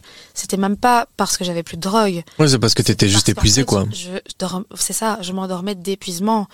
Je limite parfois en, en, en train de sniffer, t'es là, genre mon corps se, se me dit stop. Euh, Et donc voilà, c'est là euh, que j'ai compris que je me faisais du mal aussi, c'est le manque de sommeil et c'est encore une fois c'est un cycle infernal, c'est le manque de sommeil et donc t'es encore moins productif, t'es encore moins attentif au boulot et donc t'as envie de reprendre et donc etc etc et tu, tu dors jamais et puis donc voilà mon nez me faisait tout le temps mal à crever, j'ai finissé par saigner parfois du nez. Ah, normal. Euh, J'étais persuadée que j'allais avoir une nécrose de la cloison nasale tellement que je sniffais tout le temps.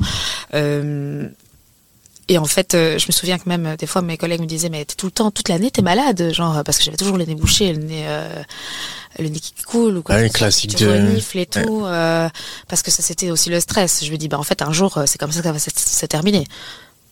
je vais sortir de quelque part et en fait je vais avoir de la poudre sur le nez ou j'en sais rien. Euh, tout va se terminer d'une manière ou d'une autre comme ça, on va cramer que je prends de la drogue au travail quoi. Enfin voilà, ça n'a pas été le cas heureusement parce que ça aurait été vraiment un gros problème. Mais mais donc oui donc euh, en fait l'effet n'y était plus même euh, pendant très longtemps. Je me suis rendu compte qu'après c'était machinal en fait quand je prenais la drogue. C'était même plus pour rechercher un effet parce que je l'avais plus, c'était juste par habitude et par euh, obligation. Mon corps était en mode à la recherche du geste, beaucoup. Plus que le... Bon, il y avait un craving, clairement, parce qu'en fait, le pire, c'est le premier rail. Tu l'as donné la substance à ton corps, il va en réclamer. Mais le premier rail, il va être demandé comment par ton corps. Enfin, moi, personnellement, c'est comme ça que je le vis. Hein. C'est parce que j'ai envie de sniffer et que c'est le geste. Et donc, je le faisais par habitude, par geste. Et puis, c'est quelque chose de psychologique. C'est une addiction aussi psychologique, quoi. Donc, euh, voilà.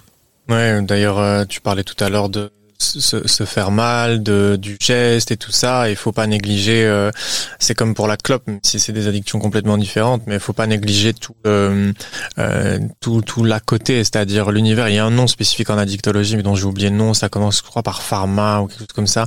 Euh, mais c'est pour euh, expliquer tout le contexte de la consommation. Donc ça va consommer pour les injections, ça va consommer, par exemple, le, le, geste du garrot, le geste de l'injection, le geste le, le, le, geste de, du remplissage de de, de, de, la, de la seringue, euh, le chauffer par exemple sa substance avec une petite coupelle ou avec une avec une avec une avec une cuillère. Pour la cocaïne, ça va être le fait de rouler un billet, d'étaler, d'écraser les cailloux, etc.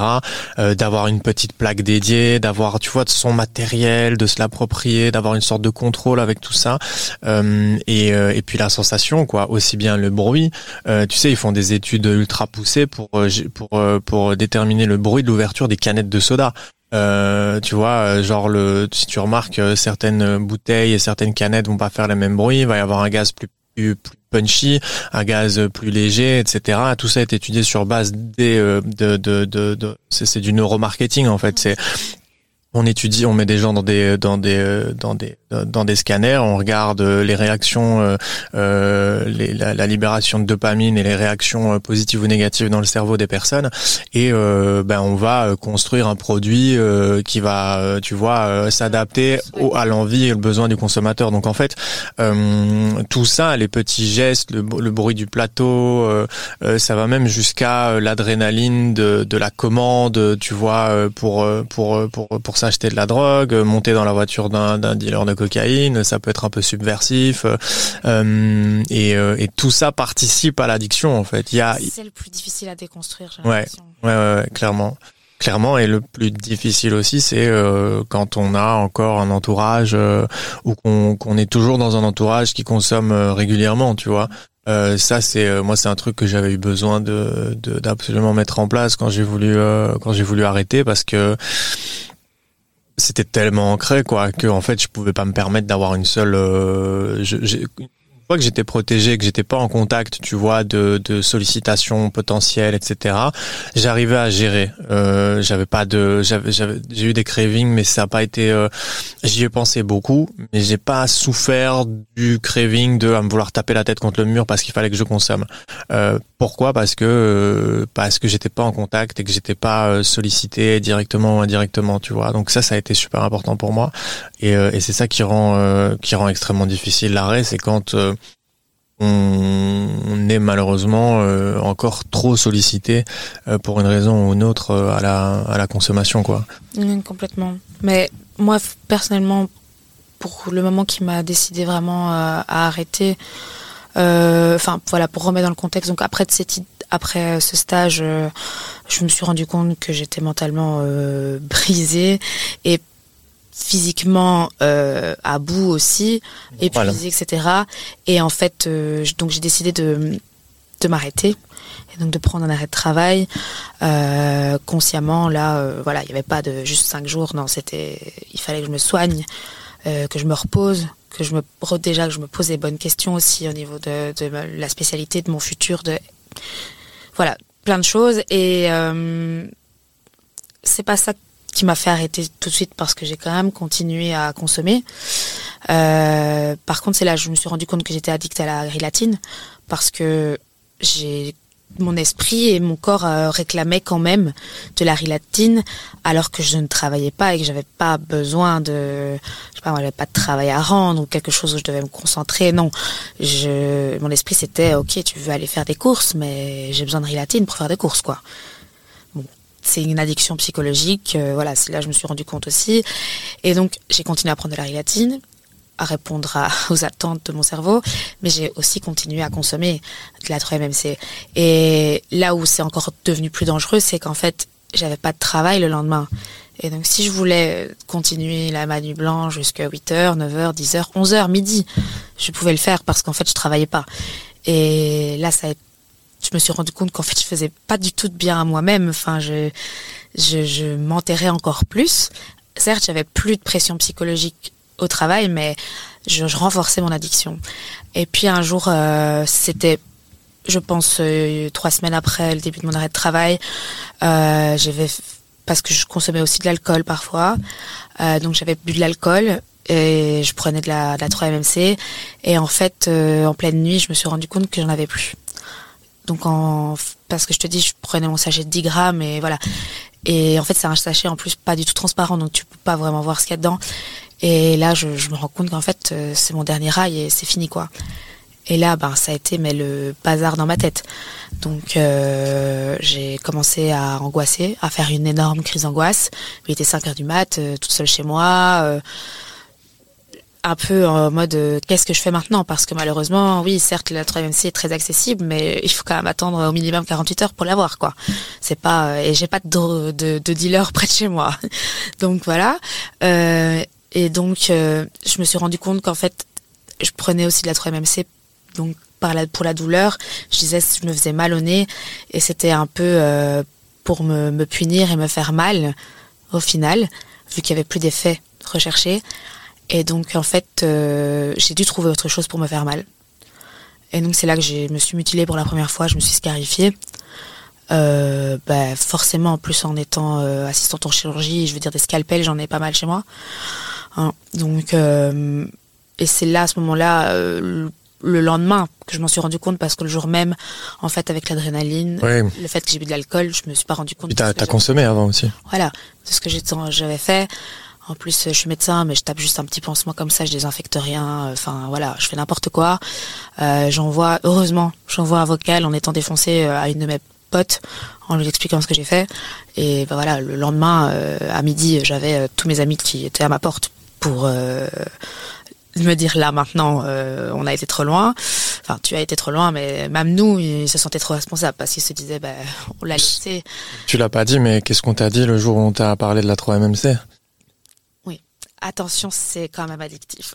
Non, on t'a- non, est-ce qu'on t'a pas dit justement que ça l'était pas? Ah non, non, c'est vrai, oui, oui, tout à fait. Parce que moi, ça m'avait quand même assez choqué la dernière fois. lors, j'ai fait tellement de recherches que je sais que c'est addictif autant que la coke.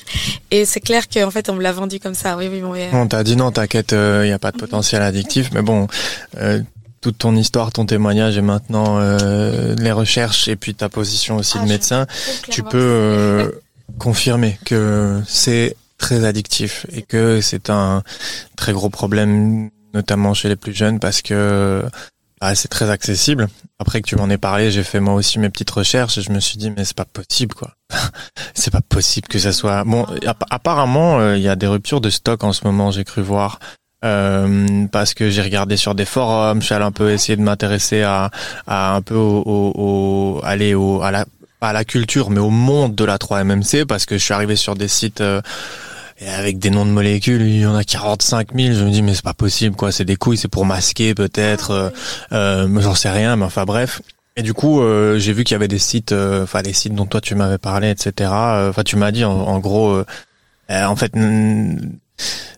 n'importe qui en fait. Ah oui, mais on tape 3MMC dans le Google. mais voilà, c'est ça. C'est pas, euh, c'est c'est pas, euh, je veux les dire, euh, on n'est pas dans de euh, l'incitation en expliquant qu'en Ah, fait, non, euh, non, non. Via Google, euh, tu vois, celui qui, Non, mais c'est un problème parce que ouais, c'est un énorme facile. problème. C'est un énorme problème. On, on, on clique, on fait un virement et puis moi à l'époque, quand je dis à l'époque, c'était voilà, c'était cette, cette année, mais c'était cet été. 48 heures après, c'était dans ma boîte aux lettres. Alors c'est vrai que maintenant que tu parles de rupture de stock, c'est possible. Je n'étais pas au courant, mais J'ai vu qu'il y avait eu des vagues de rupture de stock en Ben- 2021. Enfin Ah, bref, qu'il y a. Non, mais que là, pour l'instant, en tout cas, les sites qui ont l'air de référence, il est marqué rupture de stock sur Ouais, sur la mais 3MMC en quoi. de ça, c'est maintenant les, les, les délais de livraison sont beaucoup plus allongés, quoi. Ah ouais, ok. On est plus sur 48 heures, mais sur 7 à 10 jours. Donc, euh, on, on doit- dans ma tête, je dois prévoir. euh, Tu en consommes encore aujourd'hui oui. Ok, justement, euh, t'en es où la Rilatine et euh, et Alors, 3MMC euh, donc, la rilatine, je suis à 20, 30 mg par jour. Ok, donc t'as considérablement Enfin, baissé par rapport à. Il y a des jours où j'en prends pas. Ok. Donc c'est très très euh, environnemental en fonction de ce que je fais. Si je passe une journée avec un ami, ou avec, enfin que je suis occupée à autre chose, je n'en ressens pas le besoin Hmm. Euh, parce que maintenant je fais plus l'automatisme en mode je me lève, je prends la rilatine quoi. Je fais vraiment en fonction de ma journée. Si par contre je suis seule chez moi et que euh, j'ai envie de faire quelque chose euh, de productif entre guillemets, euh, je me, j'arrive pas encore à déconstruire ça, à déconstruire le fait que je- j'en ai besoin. J'ai réussi à déconstruire que donc avec ma psy, etc., que j'en ai plus besoin pour faire des activités très faciles du style, parce qu'avant c'était dessiner en écoutant un, podcast, je devais prendre de la rilatine, alors que le but de, de cette activité c'est justement de, Relâché quoi. de relâcher, et donc ça n'avait aucun sens, donc ça maintenant j'arrive à le faire. Euh, voilà, mais c'est progressif, euh, euh, c'est ma maman qui a mes, mes comprimés pour pas que j'en ai, j'ai un peu, je sois accessible en fait. Après, c'est un deal avec elle. euh, elle m'a dit. Ah, c'est plutôt un contrat moral parce qu'en fait, t'as la possibilité Exact. de te refaire tes trucs euh, toi-même. Et c'est un contrat qu'on s'est dit, voilà. euh, elle me dit, Oui, c'est parce que toi, t'as ça. envie de, de travailler là-dessus et que donc toi, ça t'aide à t'engager dessus parce que concrètement, euh, si bah oui, tu pourrais très bien te dévier et, et même sur, enfin, oui. Voilà, mais genre, pour l'instant, j'ai réussi à tenir le coup, en tout cas, euh, de de pas de pas le faire.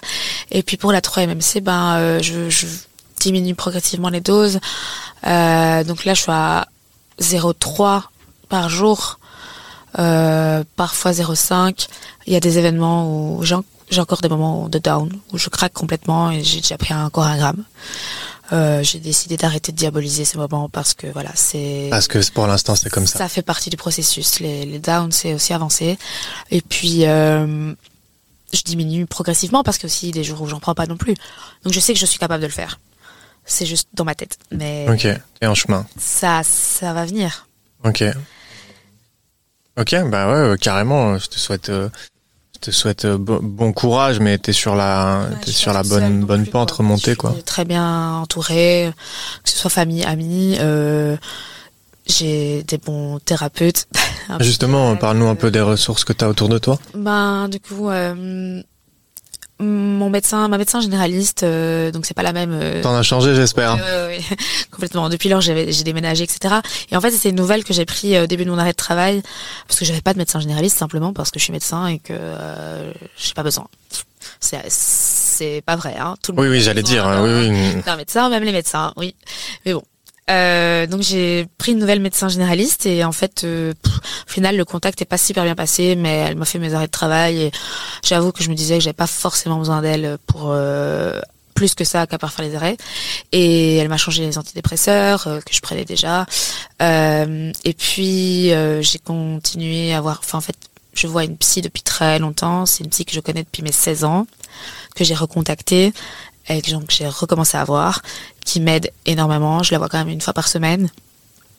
Euh, et puis il y a le psychiatre, donc qui a, euh, en gros c'est mon médecin généraliste qui m'a demandé de voir un psychiatre pour mon traitement, etc. Très bon réflexe. Ouais, euh, ouais, très bon réflexe. Excellent, Le, même. le seul, je pense qu'elle a eu de bon parce que euh, le reste, ça n'allait pas trop. Par exemple, euh, je lui ai pas dit tout de suite mes consommations. Donc au départ, c'était plutôt euh, axé sur le burn-out, euh, l'épuisement, euh, etc. Et par exemple, je l'ai vu le jour où je me suis mutilée. Donc à 9h du matin, j'avais rendez-vous avec elle, alors qu'à 5h du matin, je me mutilais. Et été incapable de lui dire que je venais de me mutiler parce que j'avais juste pas confiance, il n'y avait pas de relation entre nous. Je lui ai dit seulement un mois ou deux après, en lui annonçant que je prenais de la rilatine en, en exagérant, euh, de la 3-MMC, etc. Et en fait, la première chose qu'elle m'a dit, c'est tu te rends compte euh, de toutes les vies que tu as mis en jeu, de tous les patients euh, que tu as mis en danger pendant cette année avec tes consommations Et en fait, là, elle me parlait de médecin à médecin. Mais moi, je suis patient là, en fait. J'ai pas besoin qu'on me dise ça parce que, bah oui, ah, je le sais. suis consciente.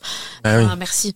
Et si tu veux, maintenant, je vais me jeter dans le canal. Enfin, c'est quoi ça Non, mais c'est clair. ça m'avait choqué quand tu m'as dit ça. Après ça, euh, j'ai compris que j'allais juste l'avoir pour prolonger mes arrêts ou pas, mais c'était tout. Mais donc le psychiatre, oui, j'ai trouvé un psychiatre qui n'a pas été facile, facile d'ailleurs, parce qu'en final, les délais sont exagérément longs. Je veux dire, quand on est en détresse comme ça, on va pas attendre un mois et demi pour voir un psychiatre. Euh, voilà. Donc euh, je l'ai vu malheureusement bah, un mois et demi après, mais euh, un très bon psychiatre à l'écoute, etc., qui est addictologue, mais qui quand même a décidé de quand même continuer à me suivre malgré que c'était pas, enfin non pas addictologue, ça ça aurait été l'idéal, c'est alcoologue qu'il est, donc spécialisé dans l'alcool. et puis en fait, au vu de toutes mes consommations, il m'a conseillé de me faire hospitaliser pour arrêter et pour me sevrer. Ça a été un non catégorique de ma part au début parce que euh, j'estimais que j'étais capable de le faire seule et que hospitaliser c'était trop. Non, j'ai pas besoin de ça. Et puis, ben, en fait, euh, malgré toute l'aide qu'on a pu m'apporter, je me suis rendu compte que j'y arrivais pas. Enfin, c'est trop difficile ou ça prend trop de temps de se sevrer. Et puis moi, je suis quelqu'un qui est un peu impatiente. J'ai envie que ça aille vite, j'ai envie que ça se passe. Enfin, voilà, j'étais trop pressée en fait.